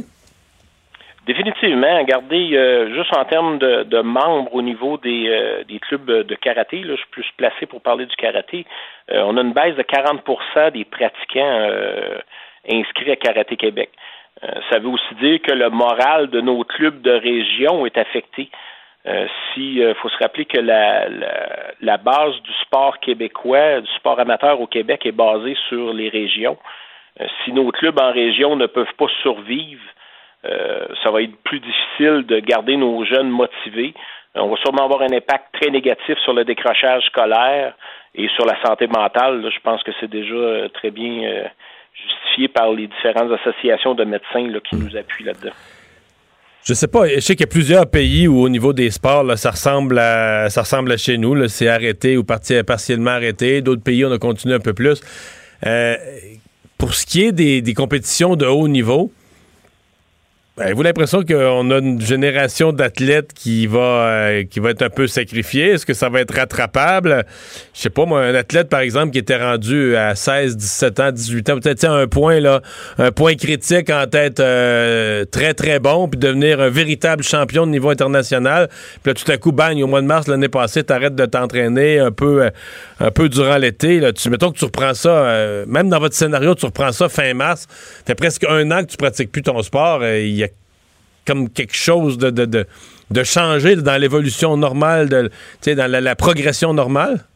Ben, je pense qu'en fait, il va y avoir deux impacts. Il va y avoir un impact sur nos athlètes d'élite qui font de la compétition internationale présentement, que oui, après un an d'inactivité, euh, ça va être difficile de, de reprendre le niveau d'activité. mais il y a aussi un impact sur toutes les autres qui s'en venaient en arrière, parce qu'il faut se rappeler que développer un, athlète international, ça prend des années. Donc, euh, si on a des jeunes de 12, 13, 14 ans qui ont arrêté le sport, ben peut-être qu'ils ne le reprendront pas où ce qu'ils étaient, peut-être qu'ils vont changer d'activité, et à ce moment-là, on risque d'avoir un trou dans la structure sportive hmm. canadienne. Mais les deux écoles de pensée existent. Il y en a qui disent que au sortir de la pandémie, il va y avoir dans des clubs comme les vôtres moins d'inscrits parce que, tu sais, justement, les gens vont avoir abandonné le sport, vont s'être déshabitués de faire du sport. Puis il euh, y en a d'autres qui disent qu'au contraire, les gens, tous ceux qui en ont déjà fait un peu puis qui avaient abandonné, bon, les gens vont été tellement privés d'activité que tout le monde va falloir s'inscrire à quelque chose. Pas, vous vous attendez à quoi, vous, euh, instinctivement? Ben moi, ce que je peux vous dire, c'est je peux vous parler en connaissance de cause parce que ma fille était dans le est au niveau karaté élite. Et euh, l'adrénaline qui maintient ces gens-là à s'entraîner parce que c'est des machines, c'est des mécaniques de haute précision lorsqu'on arrête cette mécanique-là de retrouver euh, le timing, de retrouver le, excusez le terme anglais, mais le fine-tuning, c'est difficile. Donc oui, les gens qui ont arrêté vont peut-être s'y remettre, euh, mais à ce moment-là, on va parler de sport récréatif. Et, c'est là qu'il y a le, les jeunes qui font du récréatif vont prendre goût à cette adrénaline-là pour devenir dans le compétitif. Et c'est dans ce petit laps de temps-là que j'ai peur qu'on échappe beaucoup de belles ressources. Là. Monsieur Morin, bonne chance. Merci de nous avoir parlé. Merci, M. Dumont. Au revoir. Danny Morin, président de Karaté Québec, mais qui parle au nom de six fédérations, le boxe, judo, karaté, kickboxing, lutte et taekwondo. Donc, des sports de combat qui voudraient bien reprendre leurs activités le 22 mars. Mario Dumont et Vincent Dessureau. Joignez-vous à la discussion. Appelez ou textez le 187 Cube Radio 1877 827 2346. Alors, Alex, dans les nouvelles, euh, il y avait ce vote à la Chambre des communes pour reconnaître le génocide des Ouïghours. En fait, un vote qui était très mal reçu par la Chine. Euh, la motion a été adoptée mais euh, sans le vote de tous les libéraux. Là. Ça avait été annoncé aujourd'hui. J'ai pas les chiffres devant moi, là, mais ça avait déjà été annoncé par le cabinet de Justin Trudeau que les libéraux allaient s'abstenir sur cette motion-là. Donc, ni voter pour, ni voter contre euh, sur ce vote. Donc, pour reconnaître officiellement qu'il y a génocide de la communauté ouïghour musulmane en Chine, dans la province du Xinjiang plus précisément. Euh, des reportages, des témoignages depuis déjà là, des années qui nous viennent, entre autres, de cette région-là, où il y aurait des camps de détention, presque des camps de concentration euh, dans lesquels on parle de travaux forcés, stérilisation, sévices, viols, torture euh, et autres. Là, ça a déjà ça a été rapporté entre autres par les, grands médias américains, divers documentaires et même donc des témoignages directs de gens qui se sont échappés de là. C'est une motion qui était présentée entre autres par les députés conservateurs Michael Chung et Garnet Genius aujourd'hui. Euh, ça a été également appuyé par le Bloc québécois Mario euh, et le reste des oppositions. Le Bloc québécois qui euh, ont proposé un amendement à la motion conservatrice qui a été adopté également, demandant au Comité international olympique, entre autres, de tenir les Jeux d'hiver de 2022 en dehors de la Chine si le génocide se poursuit. Parce que c'est là-bas qu'est censé justement avoir lieu euh, les Jeux olympiques, mais au vu de, euh, disons, ces, ces, sévices humains importants, on demande à ce que ce soit déplacé ou du moins qu'on s'abstienne de participer si c'est tenu là-bas. J'ai pas le, décompte du vote, moi non plus, mais euh, je vois Gérard Deltel qui publie que seul, sur son compte Twitter, que seul parmi les ministres, seul Marc Garneau aurait voté. Ministre des Affaires étrangères, donc, puis qui se serait abstenu. Hein?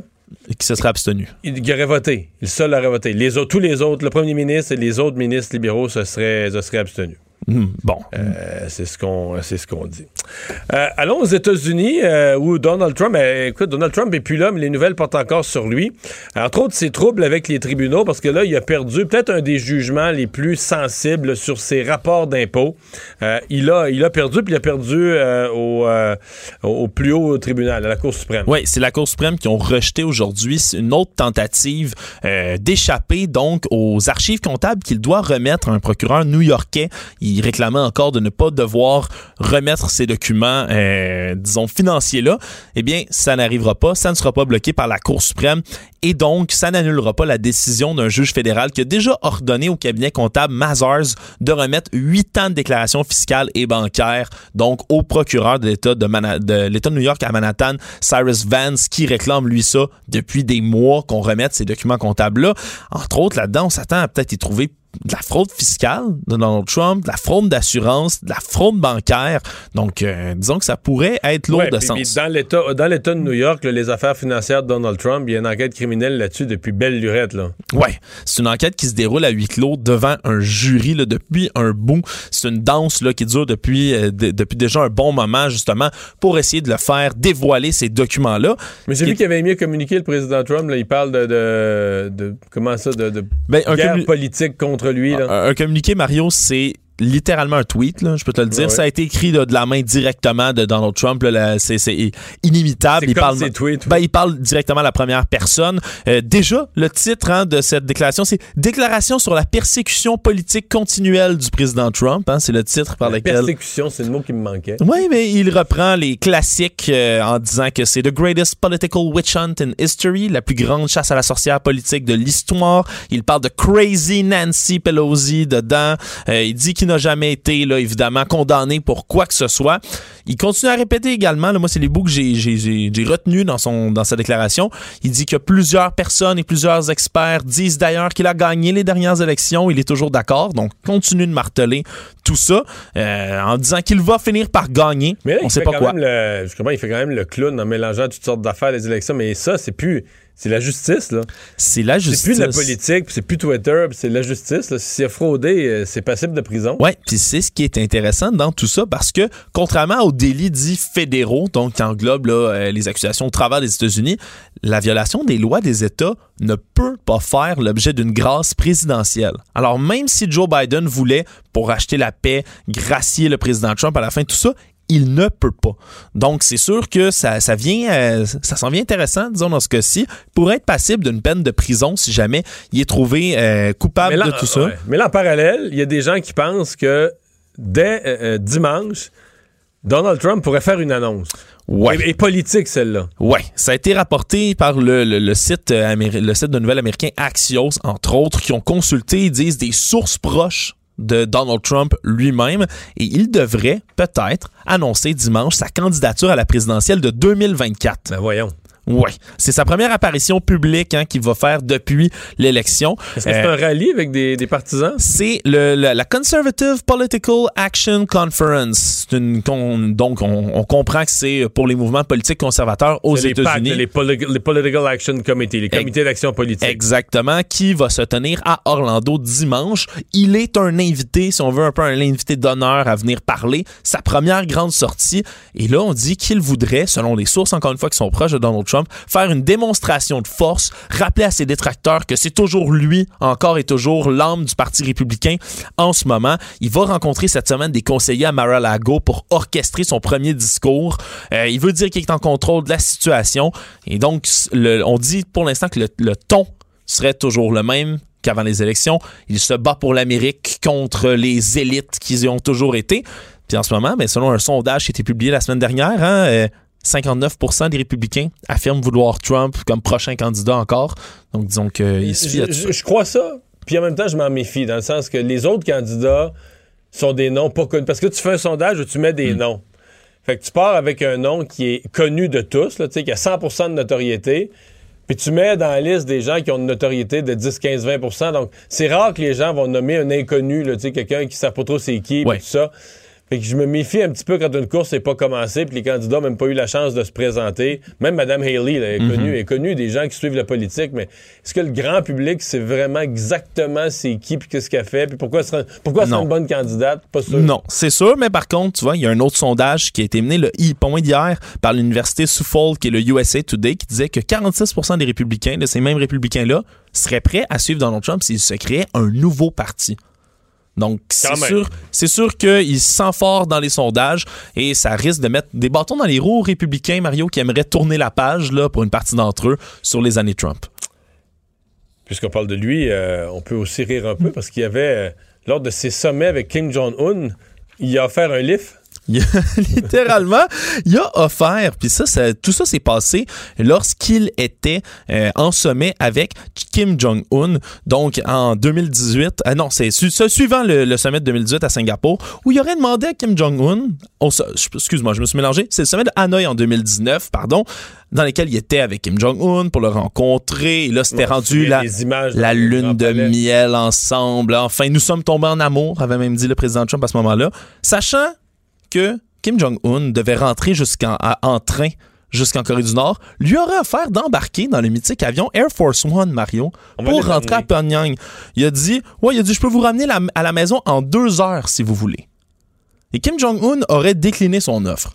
Là où ça vient évidemment soulever des questions, c'est que ben, non seulement c'est un dictateur brutal et violent, Kim Jong-un, le faire embarquer dans l'avion présidentiel américain, mais quel signe envoyé au monde, mais surtout parce que s'il avait accepté Mario. Ça veut dire que Air Force One doit atterrir à Pyongyang en zone non contrôlée. Est-ce que tu te fies à l'armée, est-ce que tu te fies à l'armée nord-coréenne, à la sécurité, à la tour de contrôle? Et surtout, si Kim Jong-un était embarqué dans Air Force One pour de vrai, il serait pas embarqué seul, Mario, là. Il serait embarqué avec toute sa garde personnelle, des gardes du corps, des agents secrets nord-coréens, et tous ces gens-là seraient entrés dans l'avion d'Air Force One qui recèle des secrets d'État incommensurables. C'est ça pour dire que les, tout ce qui était sécurité et diplomatie aux États-Unis n'en revenait pas. Les, on dit que les aides politiques étaient avec Donald Trump. Leur mâchoire est tombée littéralement quand ils, ont entendu, ils ont entendu le, le, le, président donc dire ça à Kim Jong-un. Où là où je me mélangeais tout à l'heure, c'est qu'en 2018 à Singapour, il avait fait embarquer Kim Jong-un, il avait fait visiter The Beast, la fameuse limousine à 1,5 million de dollars là, qui est blindée avec toutes les contre-mesures présidentielles. Ça fait tellement c'est plutôt qu'un président de pays, un mononcle riche. Je vais te montrer mon gros char. Ouais, ouais, viens donc voir mon beau jouet. J'ai un bel avion. C'est vraiment l'impression que ça donne. Mario Dumont, un vent d'air frais. Pas étonnant que la politique soit sa deuxième nature. Vous écoutez Mario Dumont et Vincent Dessureau. Alors, euh, on a parlé tout à l'heure euh, sport de combat, euh, sport en général. C'est pas le seul domaine où on veut euh, repartir les activités le plus vite possible.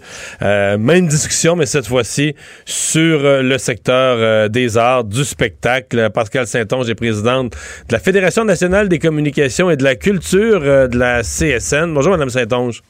Bonjour, Monsieur Dumont. Vous pensez qu'on est prêt à reprendre dans le secteur culturel? Je pense qu'après une année d'inactivité euh, et après euh, avoir euh, étudié cette pandémie-là, je pense qu'on est prêt à trouver des solutions pour être capable de, de rouvrir le secteur, oui. OK. Est-ce que vous, vous vous appuyez sur quoi pour, pour dire ça aujourd'hui? Est-ce que c'est sur l'ouverture des cinémas? Est-ce que c'est sur les avis de santé publique du, du docteur Arruda? Oui, c'est euh, l'ensemble de ces données-là, d'une part, mais d'autre part, le fait que jusqu'à présent, il n'y a eu aucune démonstration euh, qui ont prouvé que les lieux de diffusion artistique avaient été des lieux de contamination. Donc ça, c'est une première observation. Et puis évidemment, euh, les avis de la santé publique qui ont été publiés, qui recommandaient eux-mêmes d'ouvrir dès novembre dernier. Donc, euh, on comprend évidemment que le bureau du premier ministre euh, prend en considération toutes sortes de données, pas, seulement euh, ces avis-là pour prendre ses décisions, mais on pense qu'on doit trouver des solutions pour être capable d'ouvrir le secteur et de le maintenir ouvert à long terme. À quel moment vous, vous pensez que ce serait que ce serait possible? Est-ce que vous avez soumis au gouvernement un calendrier? Ben, en fait, ce qu'on a besoin, c'est d'être capable d'avoir une idée d'une date où on peut commencer à, penser ouvrir les salles et tout ça, parce que programmer euh, des spectacles, dépendant de la taille et tout ça, c'est c'est euh, à géométrie variable dans le secteur, dépendant du type de production et tout ça. Donc, euh, c'est sûr que plus on sera capable euh, d'avoir une idée claire de comment les choses vont se passer, je fais juste penser au festival pour cet été, le plus tôt, le mieux. Donc, on, a vraiment besoin d'avoir une idée, puis on a des signaux quand même que le gouvernement utilise cette possibilité-là euh, d'ouvrir le secteur du, spectacle. Ça a déjà été dit quand même, mais on, pense qu'on on doit avoir une date le plus tôt possible pour euh, permettre à tout le monde de, de, s'organiser. Parce que présentement, en zone orange, c'est ouvert. Il y a même certains artistes qui sont, euh, qui sont partis faire des tournées dans l'Est du Québec puis en Abitibi. Effectivement, euh, en zone orange, ça, ça a recommencé à fonctionner. Puis euh, avec euh, le couvre-feu, le respect des règles sanitaires et tout ça, donc on, on, pense qu'on peut avoir un modèle similaire pour les zones rouges aussi. OK. les, on, vous dites les, les, les, les producteurs ont besoin de combien de temps? Les producteurs et les salles, le processus de monter un spectacle, euh, vendre des billets, réserver la salle, vendre des billets, etc. On a besoin de. Si on vous donnait le feu vert, on est prêt à opérer combien de temps? Après? Deux semaines, trois semaines, un mois?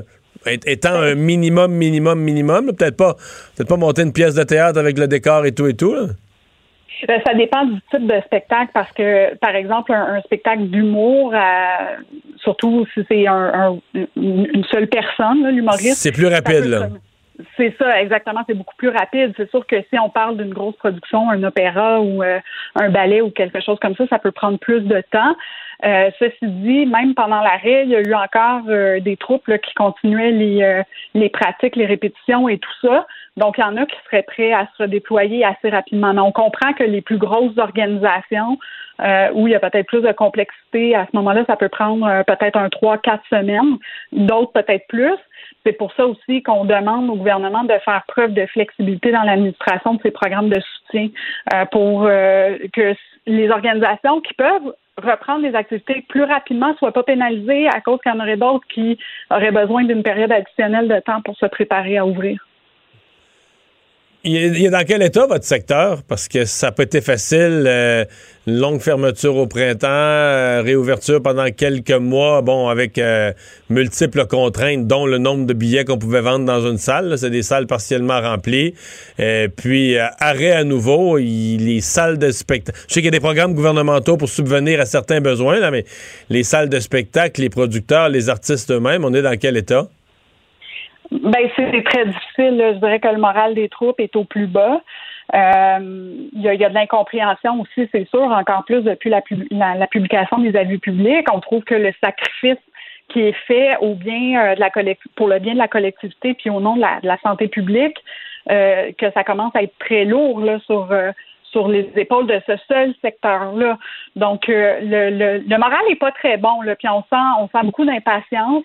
Euh, on, il y a quand même euh, certains coups de sonde qui nous démontrent qu'il y a une partie euh, des, artistes, des créateurs, puis des, techniciens là, qui œuvrent dans ce secteur-là qui se sont trouvés des emplois. Oui, qui sont carrément partis faire autre chose, hein? C'est ça, puis d'autres qui se questionnent. Et puis, il ne faut pas oublier que c'était les conditions de travail dans ce milieu-là, c'est déjà assez précaire. Hein? C'est en grande majorité des travailleurs autonomes à la pige avec des salaires, des revenus annuels qui sont plutôt bas. Euh, donc, il y en a plusieurs qui se questionnent que la, pandémie a été euh, un objet de réflexion. Donc, il faut euh, il faut absolument qu'on plus plus on va rester fermé longtemps, plus on va perdre des joueurs, plus ça va être compliqué de relancer le secteur culturel. Puis des fois, je trouve qu'on sous-estime l'impact de la culture au Québec, euh, le, les retombées économiques que ça amène, euh, le pouvoir d'attraction sur des entreprises de s'établir ici, euh, sur, pensons juste au centre-ville de Montréal, sans ses festivals, puis en plus avec la pandémie, le télétravail et tout. Si on n'a pas de vie culturelle, le, centre-ville va, va, va, trouver ça très difficile, mais les régions aussi, là, c'est une, activité touristique euh, très importante, la culture. Donc, faut pas sous-estimer l'importance. Dernière question, vous m'avez parlé au passage des. Parce qu'on comprend les salles, on a vu un peu le modèle avec les cinémas, là, de, des salles partiellement remplies, une distanciation. Les festivals, est-ce que ça, euh, est-ce qu'il y en a encore qui rêvent à ça pour l'été? C'est un peu comme dur de se faire une idée. Peut-être que une fois les gens vaccinés, peut-être que la pandémie va vraiment s'estomper au point que des festivals soient imaginables, mais la plupart des experts disent ça va encore traîner dans le décor comme un risque, euh, même si ça, va être beaucoup plus tranquille, mais une espèce de risque qui va être euh, suffisant pour empêcher, par exemple, de mettre 25 euh, 000 personnes là, réunies.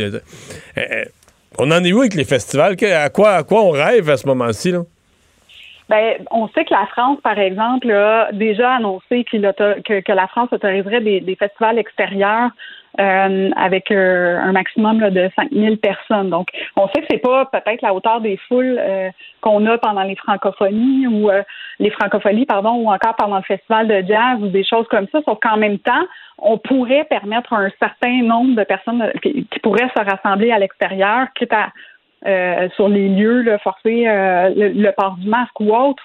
mais ce qu'on a besoin, c'est d'être capable de prévoir les choses parce qu'en mars, on, arrive en mars bientôt, ça commence déjà à être tard pour être capable de, de, prévoir les choses.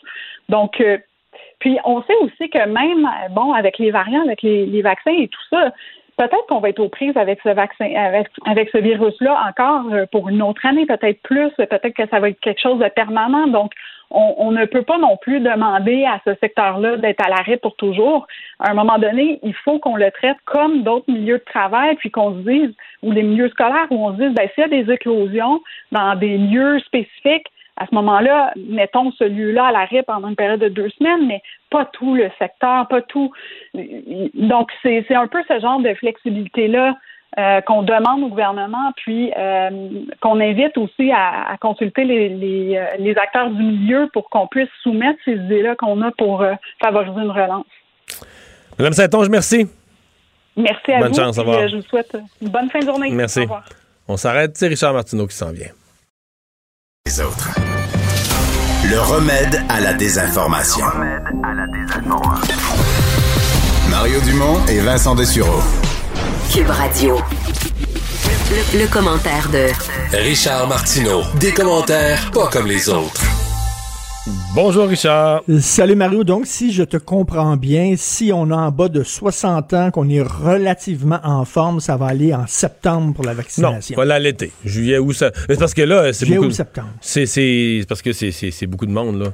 Tu comprends, les autres groupes, ben mettons les CHSLD, c'est 40 000 personnes, mais tu sais, là les autres, les 60 ans et moins en santé, c'est pas c'est une coupe de millions, là, avec, ils se vaccineront pas toutes la même semaine. Mais je sais pas comment ça va je sais pas comment est-ce qu'on va faire pour trier le, plus vite à prendre son rendez-vous sur Internet, le plus vite à appeler. Je sais pas ça va être quoi la, mécanique, là, mais il y en a qui vont passer premier, puis il y en a qui vont passer dernier, à mon avis. Une loterie, peut-être, tu te souviens, pendant la guerre du Vietnam, tu as certainement vu ça dans les films d'archives, c'était, c'était vraiment une loterie. Ah, peut-être. On, tirait une, date euh, d'anniversaire, une date, 18 juin, et ceux dont l'anniversaire était le 18 juin, ben, devaient, euh, devaient aller s'enrôler. C'était vraiment comme ça. Ah, ben c'est, une, une option. Il y a les lieux de culte qui sont jaloux des cinémas.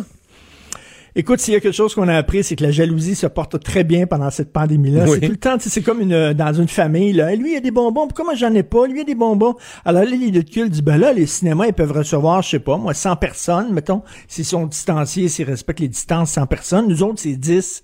Mais je m'excuse, mais on a une grosse église, on a un gros temple, aussi gros qu'une salle de cinéma. Alors, si les autres peuvent recevoir ça, pourquoi nous autres, on n'a pas... C'est toujours comme ça. Et moi, je suis convaincu pourquoi ils n'ont pas permis le fameux popcorn en zone rouge dans les cinémas? Parce que les restaurants auraient dit, ben là, les autres ont le droit de manger à l'intérieur, c'est du popcorn. Ben, il y avait un petit peu de ça, il y avait un petit peu de ça, mais c'est surtout parce que personne n'aurait porté le masque.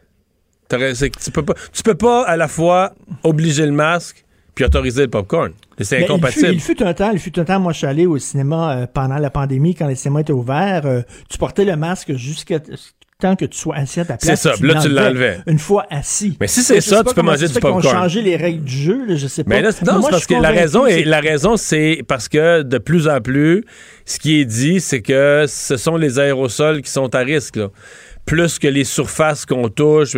tu regardes le niveau international. c'est pour ça que la qualité de l'air dans les écoles a toujours été un sujet. c'est ça, tu trouves pas, tu trouves pas bizarre qu'on reconnaît l'existence des aérosols dans les cinémas, mais pas dans les ah, la question, mais on l'a semi-reconnu dans les écoles. On a dit qu'il fallait l'air, fallait mm. ouvrir les fenêtres. On a dit que c'était pas nécessaire d'avoir les petits purificateurs. Est-ce que c'est parce qu'on voulait pas en acheter? Est-ce que c'est parce que c'est pas mais on a, reconnu qu'il y avait un risque avec la qualité de l'air. C'est certain que les, restaurants, c'est sûr, s'ils avaient dit oui au popcorn, les restaurants... Non, pourquoi tu peux manger du popcorn? Et c'est certain qu'il y a toujours un, aspect arbitraire à ça. C'est con, tu sais, c'est sûr. Parce que là, on vous ouvrez ça, après ça, ça va être les gyms. Mais là, pourquoi pas les théâtres? Puis là, pourquoi pas les, bon, le, tennis intérieur? Puis là, à un moment donné, il faut qu'ils tirent la ligne quelque part. Ils peuvent pas tout ouvrir. Donc, oui, des fois, leurs décisions sont arbitraires. Mais tu sais, dans la société, il y a beaucoup de choses arbitraires. Mais dans le cas de, dans le cas de la semaine de relâche, c'est encore plus arbitraire parce que c'est, c'est pas des mesures de santé publique. C'est un accommodement. Pour les enfants. Pour les enfants, pour la relâche. Euh, qui est fait avec conscience que ce n'est pas cohérent du point de vue de santé publique. C'est-à-dire que euh, par rapport, mettons, aux églises ou aux salles de spectacle ou à d'autres lieux de culte, c'est vrai que si tu faisais une équivalence là, des bancs du public puis tout ça, c'est un accommodement qui a été fait pour la semaine de relâche. Je peux être d'accord ou pas d'accord, mais ça ne peut pas, à mon avis, être vu comme une mesure de santé publique pure et cohérente. Et c'est- ce c'est n'est- pour ça aussi ce n'est que pas dit ce que c'est. C'est peut-être pour ça qu'il dit oui au cinéma et pas au théâtre. D'ailleurs, ça a été très mal perçu en disant les enfants, ce qu'ils veulent, c'est aller au cinéma, ils veulent pas aller au théâtre. Ouais, mais à ça- Ben, à ça, le gars, il a pas- dit il voulait pas, il voulait pas faire plaisir au milieu. Il voulait faire plaisir aux enfants. Ouais, mais ce qu'il a dit là-dessus, c'est que de toute façon, à la date où il le décidait, il était trop tard là, pour les spectacles, le théâtre, tout ça. Alors, tu peux pas produire. Tu peux mettre un film, là, les films sont téléchargés, là, ça se fait dans, Oui, mais dans tu peux, mettre, tu peux mettre un stand-up comique, mais sauf que bon, ce serait l'après-midi. Ouais. C'est pas le ça, soir mais avec le Une pièce de théâtre là, en 10 jours, c'est pas facile à, à monter. Eh, eh, tu nous as trouvé un nouveau couple, good cop, bad cop? Ben, dans toutes les familles, euh, c'est comme ça que ça fonctionne. Je sais pas dans ta famille à toi comment ça fonctionne, mais il y a toujours un good cop, un, un bad cop. Euh, moi, c'est Sophie le bad cop. D'ailleurs, elle, elle, elle déteste ça. Quand les enfants veulent des bonbons, mettons, le- euh, mon fils. Là, Ben, Richard, il veut, lui, Elle a dit hein? non, puis moi, moi, je, il vient me voir, puis après ça, moi, c'est OK, c'est correct. Moi, je suis bien bon. Papa bonbon, là, pas monsieur discipline. Et, euh, ben, moi, je suis Arruda dans le couple, finalement, et ma blonde, c'est Legault. C'est ça qu'on a vu, là, finalement. Euh, Arruda serait le good cop et euh, la- la- les décisions plus sévères, c'est euh, c'est François Legault. Euh, Mais en même temps, pas, ça se peut pas, là. Je veux dire, on serait les seuls sur Terre. C'est supposé être celui de santé publique. C'est pour ça que l'histoire des, des, des rapports écrits, là, des avis écrits, tout ça, ça Mais en même temps, en même temps, je te dirais, je te dirais. Tu crois-tu euh, ça? D'abord, toi, tu- est-ce que tu crois ça que Arruda, euh, mettons autour de la table, il dit Voyons, prenez pas de mesures, puis laissez ça ouvert, puis. Je suis pas capable de Je croire sais pas, ça. moi, mais- moi, moi, ça me, moi, ça m'a étonné. Quand j'ai su ça, ça m'a étonné que le good cop était Arruda. Euh, et que le bad cop était Legault.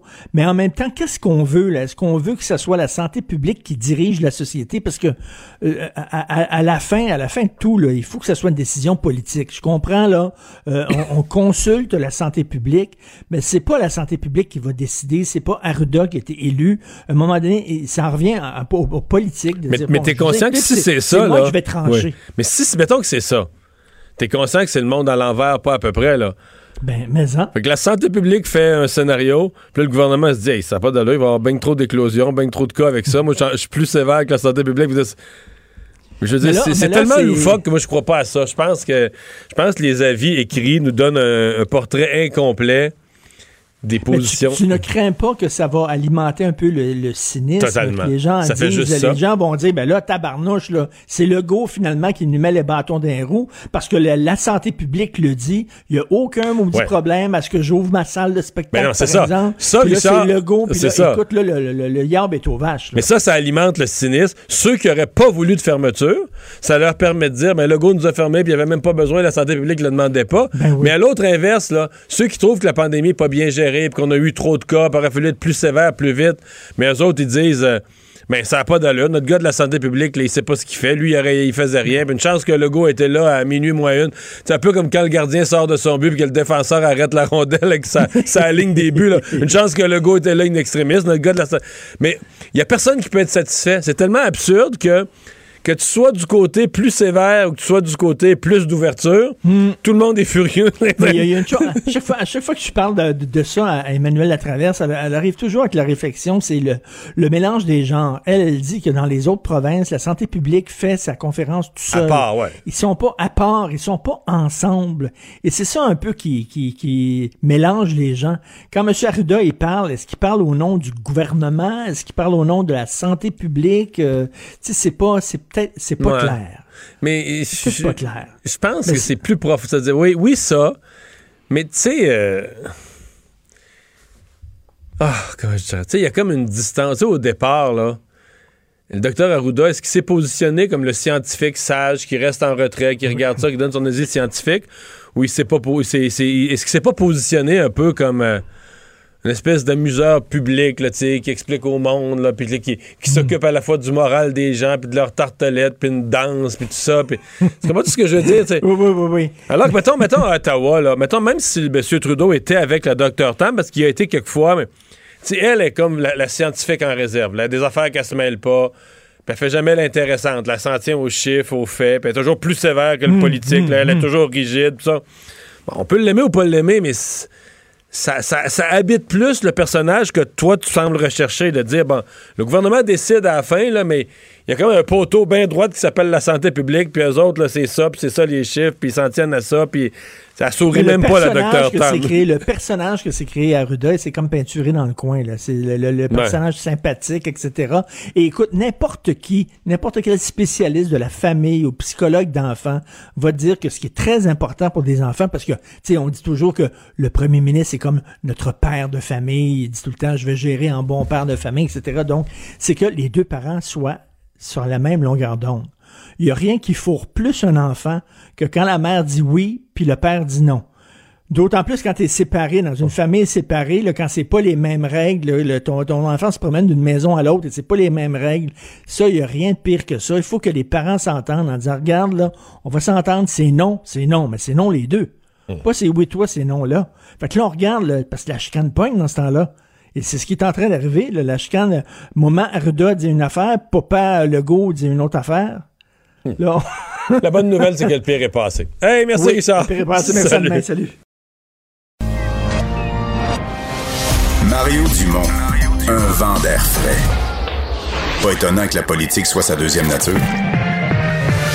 Vous écoutez Mario Dumont et Vincent Dessureau. Le, commentaire de Emmanuel Latraverse. Des analyses politiques pas comme les autres. Bonjour Emmanuel.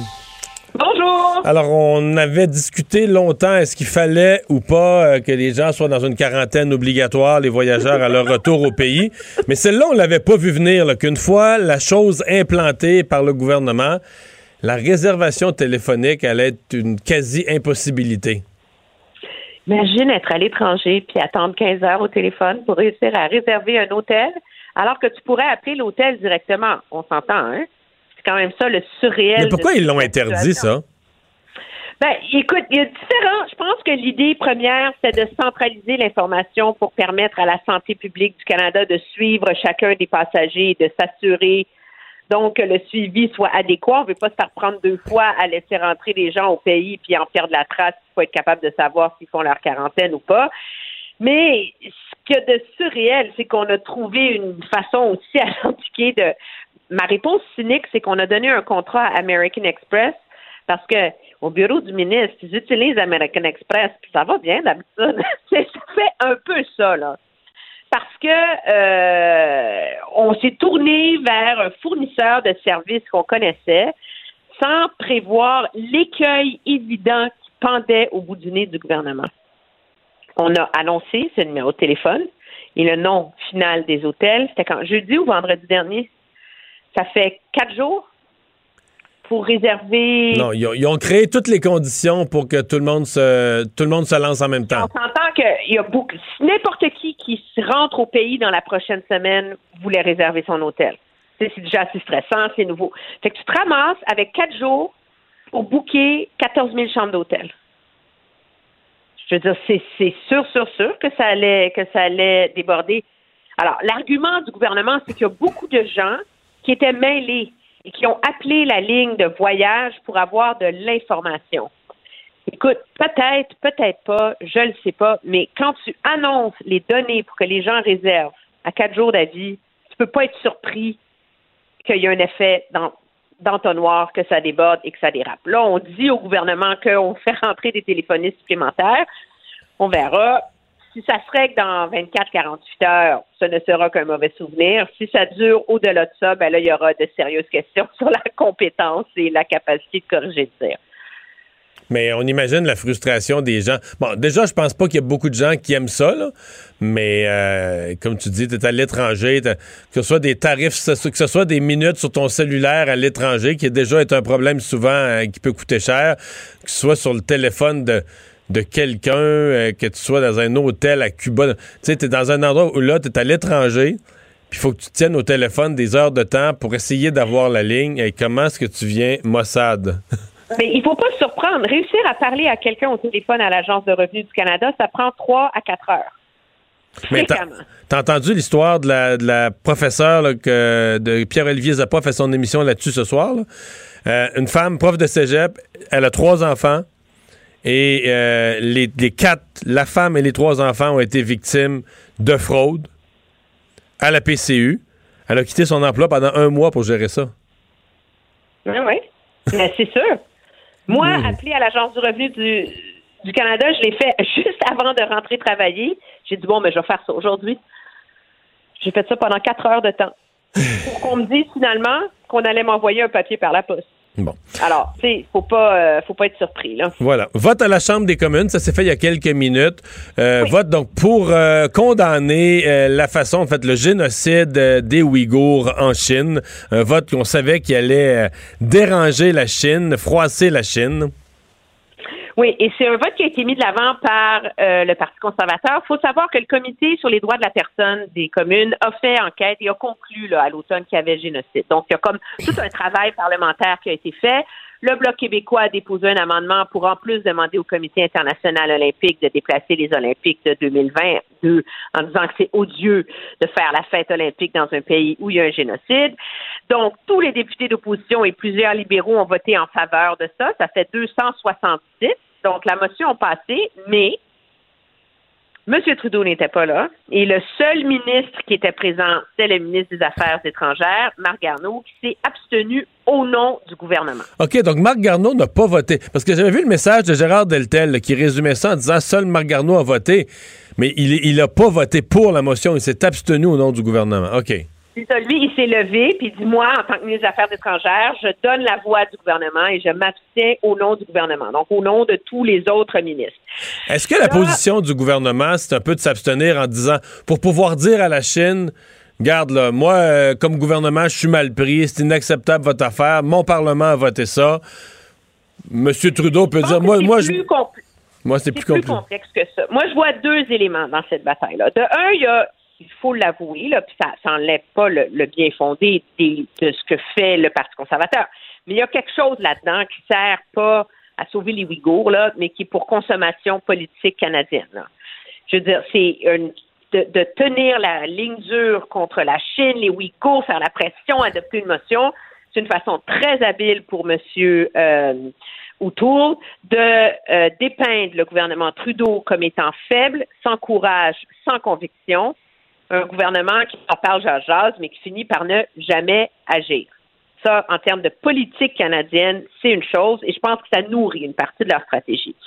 Deuxièmement, cependant, oui, il y a le fait que le Canada est coincé face à la Chine à cause de la détention des deux Michael. Mais le fond du problème pour le gouvernement, puis je pense que c'est pour ça que on a tendance à vouloir dire ah, ils n'ont pas de courage puis les condamner, mais c'est plus complexe que ça parce qu'à partir du moment où, comme gouvernement, tu te lèves en chambre, tu dis il y a génocide.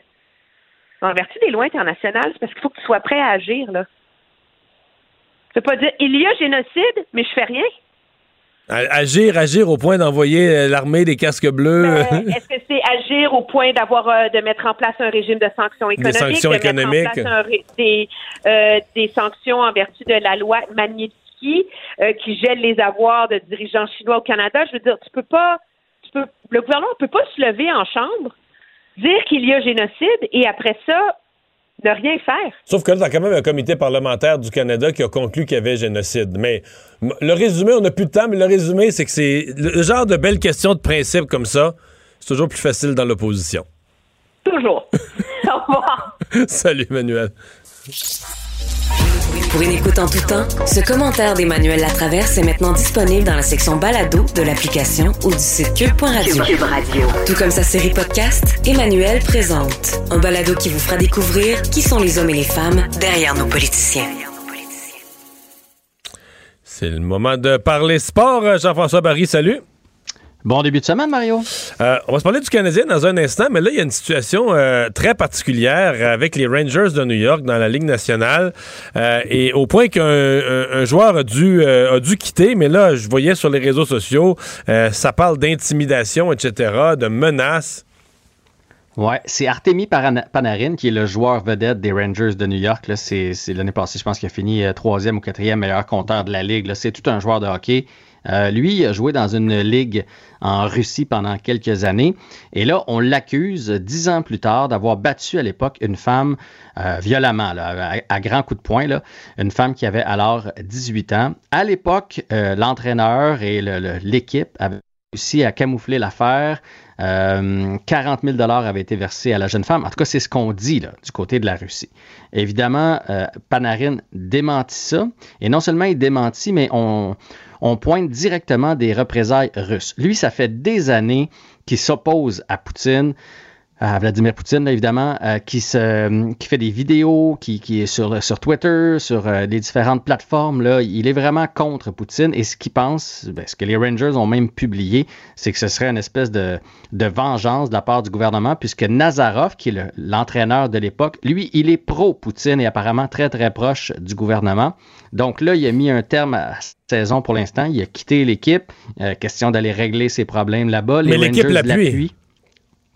L'équipe l'appuie à 100 000 C'est ce qui me fait dire que peut-être que cette fois-là, Panarin a raison, euh, dans le sens que les Rangers doivent en savoir plus. Et le communiqué était sans équivoque. C'était pas comme euh, il prend une pause, puis euh, on, va, on va le supporter dans le besoin. C'est pas ça. C'est vraiment on est avec lui. Euh, de ce qu'on peut comprendre, c'est que les, avocats et les, ressources des Rangers sont avec lui pour essayer de faire la lumière là-dessus. Et on parle vraiment de, de représailles. C'est pas la première fois, mais c'est la première fois que ça arrive avec Vladimir Poutine. Mais tu sais, on avait entendu dans le, dans le passé des histoires avec Pavel Bourré, avec Alexander Mogilny, là, qui on faisait la vie dure à leur famille et tout ça en Russie euh, pour avoir leur argent. Dans le cas de Panarin, ça semble plus être une, une vengeance du côté des idées politiques. Bref, on comprend maintenant pourquoi ça va si mal. Ben écoute, si la femme, on, veut mettre quelque chose au clair, si c'est vrai euh, qui paye et on n'a pas de. On a, on on, non, mais ça regarde. C'est sûr qu'en Russie, on peut craindre ce genre de chantage-là. On, dire, le, chef, le principal chef d'opposition, est emprisonnée là, présentement. Fait que, on comprend que on n'est pas. Donc, tu t'attaques à gros. Oui. Tu t'attaques à gros quand tu décides comme ça, puis ça fait des années, je me souviens d'une vidéo là, où il vraiment là, il, était dans une chambre d'hôtel en Russie. Je m'étais passé la réflexion comme il, est gâté, lui, de faire ça en, pleine Russie, de défier le, président comme ça. Euh, fait écoute, ça va être à suivre. Du côté des Rangers, tu te souviens qu'il n'y a, pas si longtemps, il y avait eu la, saga du. Mon Dieu, j'oublie le nom. Euh, euh, le, joueur qu'on a, a, laissé de côté, qu'on a, on a même racheté son contrat, un jeune défenseur très prometteur. Euh, parce que lui était pro-Trump. Euh, ça avait brassé dans le vestiaire avec des coéquipiers. Euh, il était complotiste. Il avait applaudi ce qui s'était passé à la Maison-Blanche quand il y a eu l'invasion de la Maison-Blanche. Et là, Panarin qui se fait prendre là-dedans. On comprend mieux pourquoi les Rangers de New York vont nulle part cette année et qui se, qui se retrouvent dans l'état actuel. Il doit y avoir beaucoup, beaucoup de distractions à l'interne dans l'équipe. C'est-tu Tony D'Angelo dont tu parlais? Je pense D'Angelo, c'est en, plein ça. C'est en plein ça. J'avais Esposito, mais Esposito, euh, ça n'a pas rapport. Fait que oui, effectivement, en, en, 15 matchs, là, 20 ouais, matchs. Deux, deux méga distractions, là. Oui, et il y a des joueurs importants. Est-ce qu'il y a des distractions semblables chez le Canadien qu'on ne sait pas? il y a quelque chose qui se passe chez le Canadien. Je donne les nouvelles de la journée pour commencer. Jonathan Drouin était de retour au jeu. Il a été frappé hier euh, par euh, Mike Riley. Il était de retour à l'entraînement, va être là demain selon Claude Julien. Kulak était de retour aussi dans la formation. Euh, il formait une paire avec Romanov, donc Weber était de côté. Et ce soir aussi, Caden Goley, qui est notre premier choix cette année, va, faire, va jouer son premier match avec le Rocket de Laval. Maintenant, mais là, on se comprend. Que se avec ben, le Canadien? En fait, moi, je vais dire ce qui va se passer. Il ne faut plus qu'il perde, là. Parce que là, Julien, c'est fini, là.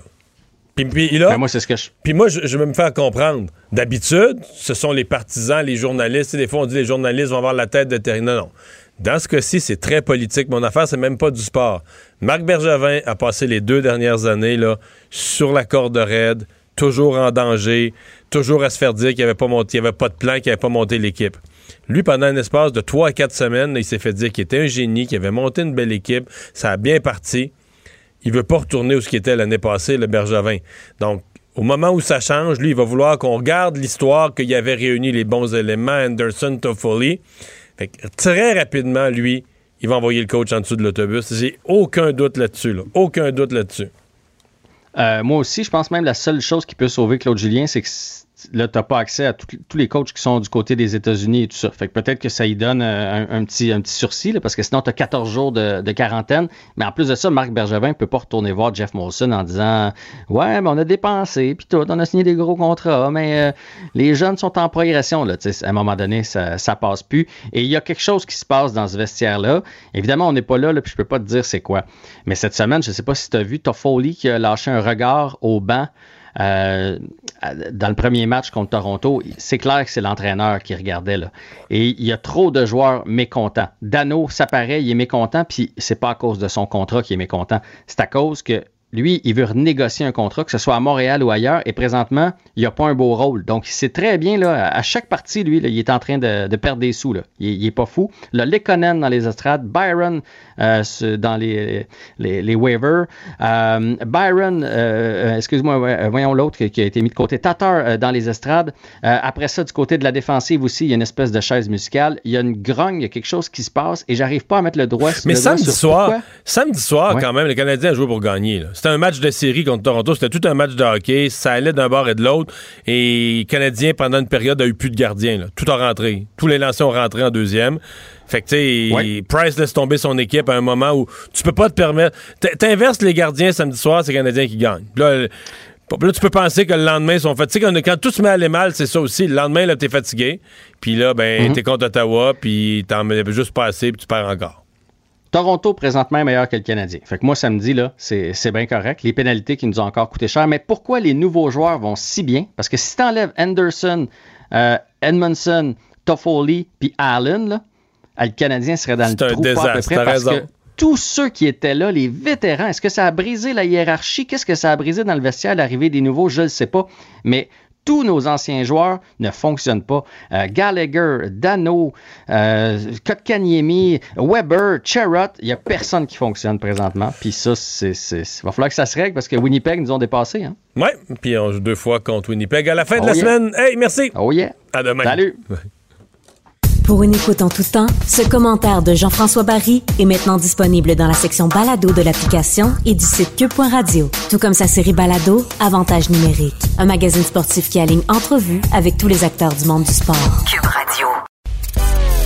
Mario Dumont et Vincent Dessureau. Inséparables comme les aiguilles d'une montre. Cube, Radio. Cube Radio. Cube Radio. En direct à LCN. Mario Dumont que l'on retrouve dans les studios de Cube Radio à Montréal. Mario, euh, vous avez entendu comme nous cette histoire d'une jeune fille euh, autiste, 18 ans. C'est à se demander euh, comment elle peut être prise dans un bourbier pareil. des fonctionnaires qui veulent l'interroger elle et non pas sa mère. Toutes ces données sont tombées entre des mains criminelles. Mais c'est ça qui est grave. Hein? Ce sont vraiment euh, des gens, ils sont tous, toute la famille, là, tous victimes de vol d'identité, qui est un, crime, et ils se retrouvent mal pris au gouvernement. Et on en entend de plus en plus des gens qui ratent du travail, quittent le travail, ratent des journées de travail. Et c'est quelque chose, là. Tu as été victime d'un crime, tu as été victime d'un vol d'identité. Et pour te démêler avec l'Agence du revenu, pour pouvoir faire les appels, les heures en attente, etc., sur la ligne, tu quittes ton travail. C'est pas, pas rien. Alors, sans dit long, euh, sans dit long, dans le fond, sur les imprudences qui ont été commises avec ce, programme de, PCU, bien intentionné au départ, mais qui, est mal viré. Et sur l'incapacité à peu près complète à l'heure actuelle de l'Agence du revenu du Canada euh, de traiter ces, euh, ces cas-là. D'ailleurs, je suis étonné qu'à la, Chambre des communes, les partis d'opposition soient pas plus durs avec le gouvernement. Je veux dire, présentement, et là, L'Agence du revenu n'est plus capable de faire son travail, plus capable de répondre aux citoyens. Mais là, imaginez, l'Agence du revenu, à ce temps-ci de l'année, en temps normal, est déjà surchargée de travail de gens qui, dans l'exécution normale de faire son rapport d'impôt, euh, des gens qui ont une situation un peu compliquée, leur situation a changé, etc., où on a besoin de demandes de renseignements. Je ah, je sais pas comment on va faire. Je sais pas comment on va faire pour traiter le flot régulier des, besoins de renseignements avec là, cette, euh, cette inondation de cas de fraude, de problèmes avec la PCU, l'Agence du revenu qu'on sent complètement dépassée, ce sont vraiment des citoyens euh, qui, payent le prix. Et là, dans ce cas-ci, une jeune fille autiste, on a, on a comme le, summum de la bureaucratie incapable de donner le service aux citoyens. En plus, avec le télétravail, les gens sont souvent chez eux, n'ont pas toutes les données également pour répondre et répondre rapidement. On disait qu'on est passé de 350 à 1 million d'appels par semaine à Revenu Canada. Alors, on peut comprendre très bien les problèmes que ça engendre pour tout le monde. Maintenant, la quarantaine obligatoire, ça a commencé aujourd'hui euh, pour les voyageurs et disons que c'est un retour au pays plutôt chaotique pour certains. Hein? Ouais. Et bon, pour une partie, on peut dire, bon, on a peu de sympathie pour eux, des gens qui ont fait des voyages non essentiels, qui étaient avertis de toutes les façons, mais c'est pas toujours si simple que ça. On a vu des cas, des gens qui voyageaient, qui avaient comme des obligations, etc. Et, c'est un peu comme le sujet précédent. Là. C'est, maintenant, il y a comme une limite à l'inefficacité ou à l'incapacité gouvernementale. Écoutez, là, les gens payent. Euh, les gens, c'est déjà frustrant pour eux, j'ai l'impression. Ils payent cher. Mais réserver une chambre, là. En, 2000, en 2021, réserver une chambre, c'est quelque chose qui se fait en trois minutes sur Internet. Comment tu peux passer des heures, des dizaines d'heures au téléphone, euh, essayer de, réserver une chambre? Donc, c'est bien dur de... On a l'impression que tout est... Dès que le gouvernement s'en mêle, tout est compliqué et que ça a été... Euh, tout ça aurait été une mise en place d'abord beaucoup trop longue. On aurait dû commencer ça bien avant, euh, passer les bons messages, implanter ça d'une façon plus efficace, mais très, très, très, très, très difficile euh, la mise en place de ces choses-là par Ottawa. Tout le projet de tramway à Québec, euh, Régis Labaume qui a dû se défendre aujourd'hui, il dit écoutez, je vais même briser un engagement de confidentialité sur des propos tenus avec le ministre Bonnardel, mais il, en a gros sur le cœur sur toute cette négociation avec le gouvernement provincial. Oui, et qui, dans ses déclarations, on protège un peu le ministre Bonnardel, en disant qu'il y en a d'autres, donc des sous-entendus de guerre personnelle. Euh, on a, je pense qu'on est plusieurs à avoir un peu hâte que cette affaire-là euh, se, se, passe plus sur la place, toute sur la place publique.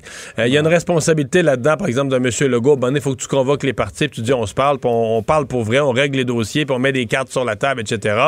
Je pense qu'une des sources de la frustration pour le maire Labaume, et, et ça n'est pas juste du maire Labaume. Je l'ai entendu de gens d'affaires, je l'ai entendu d'autres personnalités de la région de Québec qui disent, écoutez, là, les projets de transport en commun, quand, il y en a eu à Montréal ou ailleurs, ou le métro à Laval ou peu importe, en avançant dans le projet, on veut desservir mieux la population, etc., il y a des augmentations de coûts. Je pense que j'apprends rien à personne. Il y a des dépassements de coûts, des augmentations de la facture. Et donc, il y a beaucoup de frustration au Québec à dire pourquoi nous autres, à Québec, là, on a cette enveloppe fermée? Il y a un montant qui est prévu, 3 milliards, puis ça peut pas être plus que ça. Alors ça aussi, là, je pense que peut-être qu'on attend à Québec un signal euh, du gouvernement Legault pour dire, bon, ben là, regarde, euh, s'il faut donner plus de services, mieux desservir les banlieues, est-ce qu'on peut revoir l'enveloppe totale? Mais en tout cas, tout ça, à mon avis, doit commencer le plus vite possible à être négocié ailleurs que sur la de, de déclaration intempestive en déclaration intempestive sur la place publique ça donne une drôle d'image. Tout ce qui traîne, non? On sait ce que ça donne. Merci Mario. Demain, 10h sur LCN, on vous écoute. Au revoir. Au revoir. Alors, Alex, euh, on n'a pas eu le temps d'en parler durant l'émission, mais il y a ce sondage assez intéressant aujourd'hui, sondage léger, une série de sondages où on décrit les Québécois.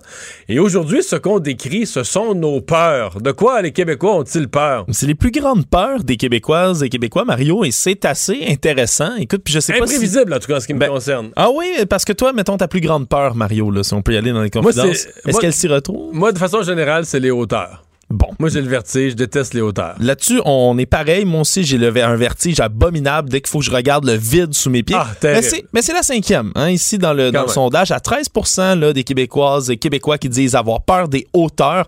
Dans le reste du top 5, Marie, on retrouve en numéro 4 la mort à 18% C'est légitime. C'est assez légitime, merci. Je pense que c'est toujours terrifiant de contempler sa propre Les trois premières choses, de quoi avons-nous plus peur que de la mort? Ne plus avoir d'argent à 21 en deuxième position, la perte d'autonomie à 28% et en numéro un, perdre un être cher à 35% Faut dire que c'est quand même assez euh, raisonnable. Dans le reste aussi, les changements climatiques est en septième position à 11% même pourcentage que les serpents, Mario. Oui, c'est frappant ça quand même. Oui, quand même, à 11% On a aussi peur des changements climatiques que des serpents. Ça a de l'air selon ce sondage-là. Puis après ça, écoute, avoir un Mais accident, ça, la peur des serpents, moi j'ai une fille qui a ça, la peur des serpents, là. Puis euh, c'est assez. Mais c'est comme, tu sais, c'est la peur, c'est irrationnel. Mais maintenant, on était en Floride au resto, puis il y avait un amuseur de serpents dans la rue. Puis là, je veux dire, elle pouvait plus manger. Je veux dire, elle était. Ah c'était tétanisé. Je veux dire, il était dehors, tu sais, comme de, de, sa place publique au milieu de la rue mais elle pouvait plus regarder dans son assiette, elle pouvait plus penser à ce qu'elle mangeait, elle pouvait plus être obsédée par la présence visuelle d'un serpent. Comme beaucoup de peurs d'ailleurs qui se retrouvent là-dessus, là, des places fermées, donc les, gens qui sont claustrophobiques. C'est combien c'est claustrophobe? 7% euh, des gens sont claustrophobes, contre 4% d'agoraphobes, hein, d'avoir peur donc des foules, des espaces ouverts. Ça, j'en connais quelques-uns, des gens que je veux dire, aller dans un spectacle en plein air là, au festival d'été, on oublie ça, là, la Ouais, foule. euh. Il y, en- il y en a pour qui c'est effectivement là, une grande une grande angoisse, mais tu vois, ça avait dépassé. Moi, j'étais surpris, les serpents, on disait à 11 ça a dépassé les araignées Ils à sont 7, à? pour- à 7 on Donc, a ils se plus peur des serpents que des araignées. Oui, puis les araignées sont à égalité avec parler en public, la peur de l'échec, la peur d'être malade, la peur de l'anxiété elle-même. Donc, c'est moi, ce qui, ce qui me fascine, c'est que dans les trois premiers, il y a la peur, la peur de manquer d'argent, c'est troisième. Hein? Mhm. Mais la peur de perdre son emploi est loin, loin, loin, loin. loin. 22e à 4% perdre son emploi. C'est-à-dire qu'on fait pas le lien entre perdre son emploi puis manquer d'argent. C'est-à-dire que on, on prend pour acquis que même si on perd son emploi, il y aura la PCU, il y aura le gouvernement, il y aura le programme. c'est quand même une bonne déduction euh, pour tout ça, Marie. Merci Alex, merci à vous, à vous d'avoir été là. Rendez-vous demain. On se donne rendez-vous à 15h30. Tout de suite, c'est Sophie Durocher qui s'en vient. Cube Radio.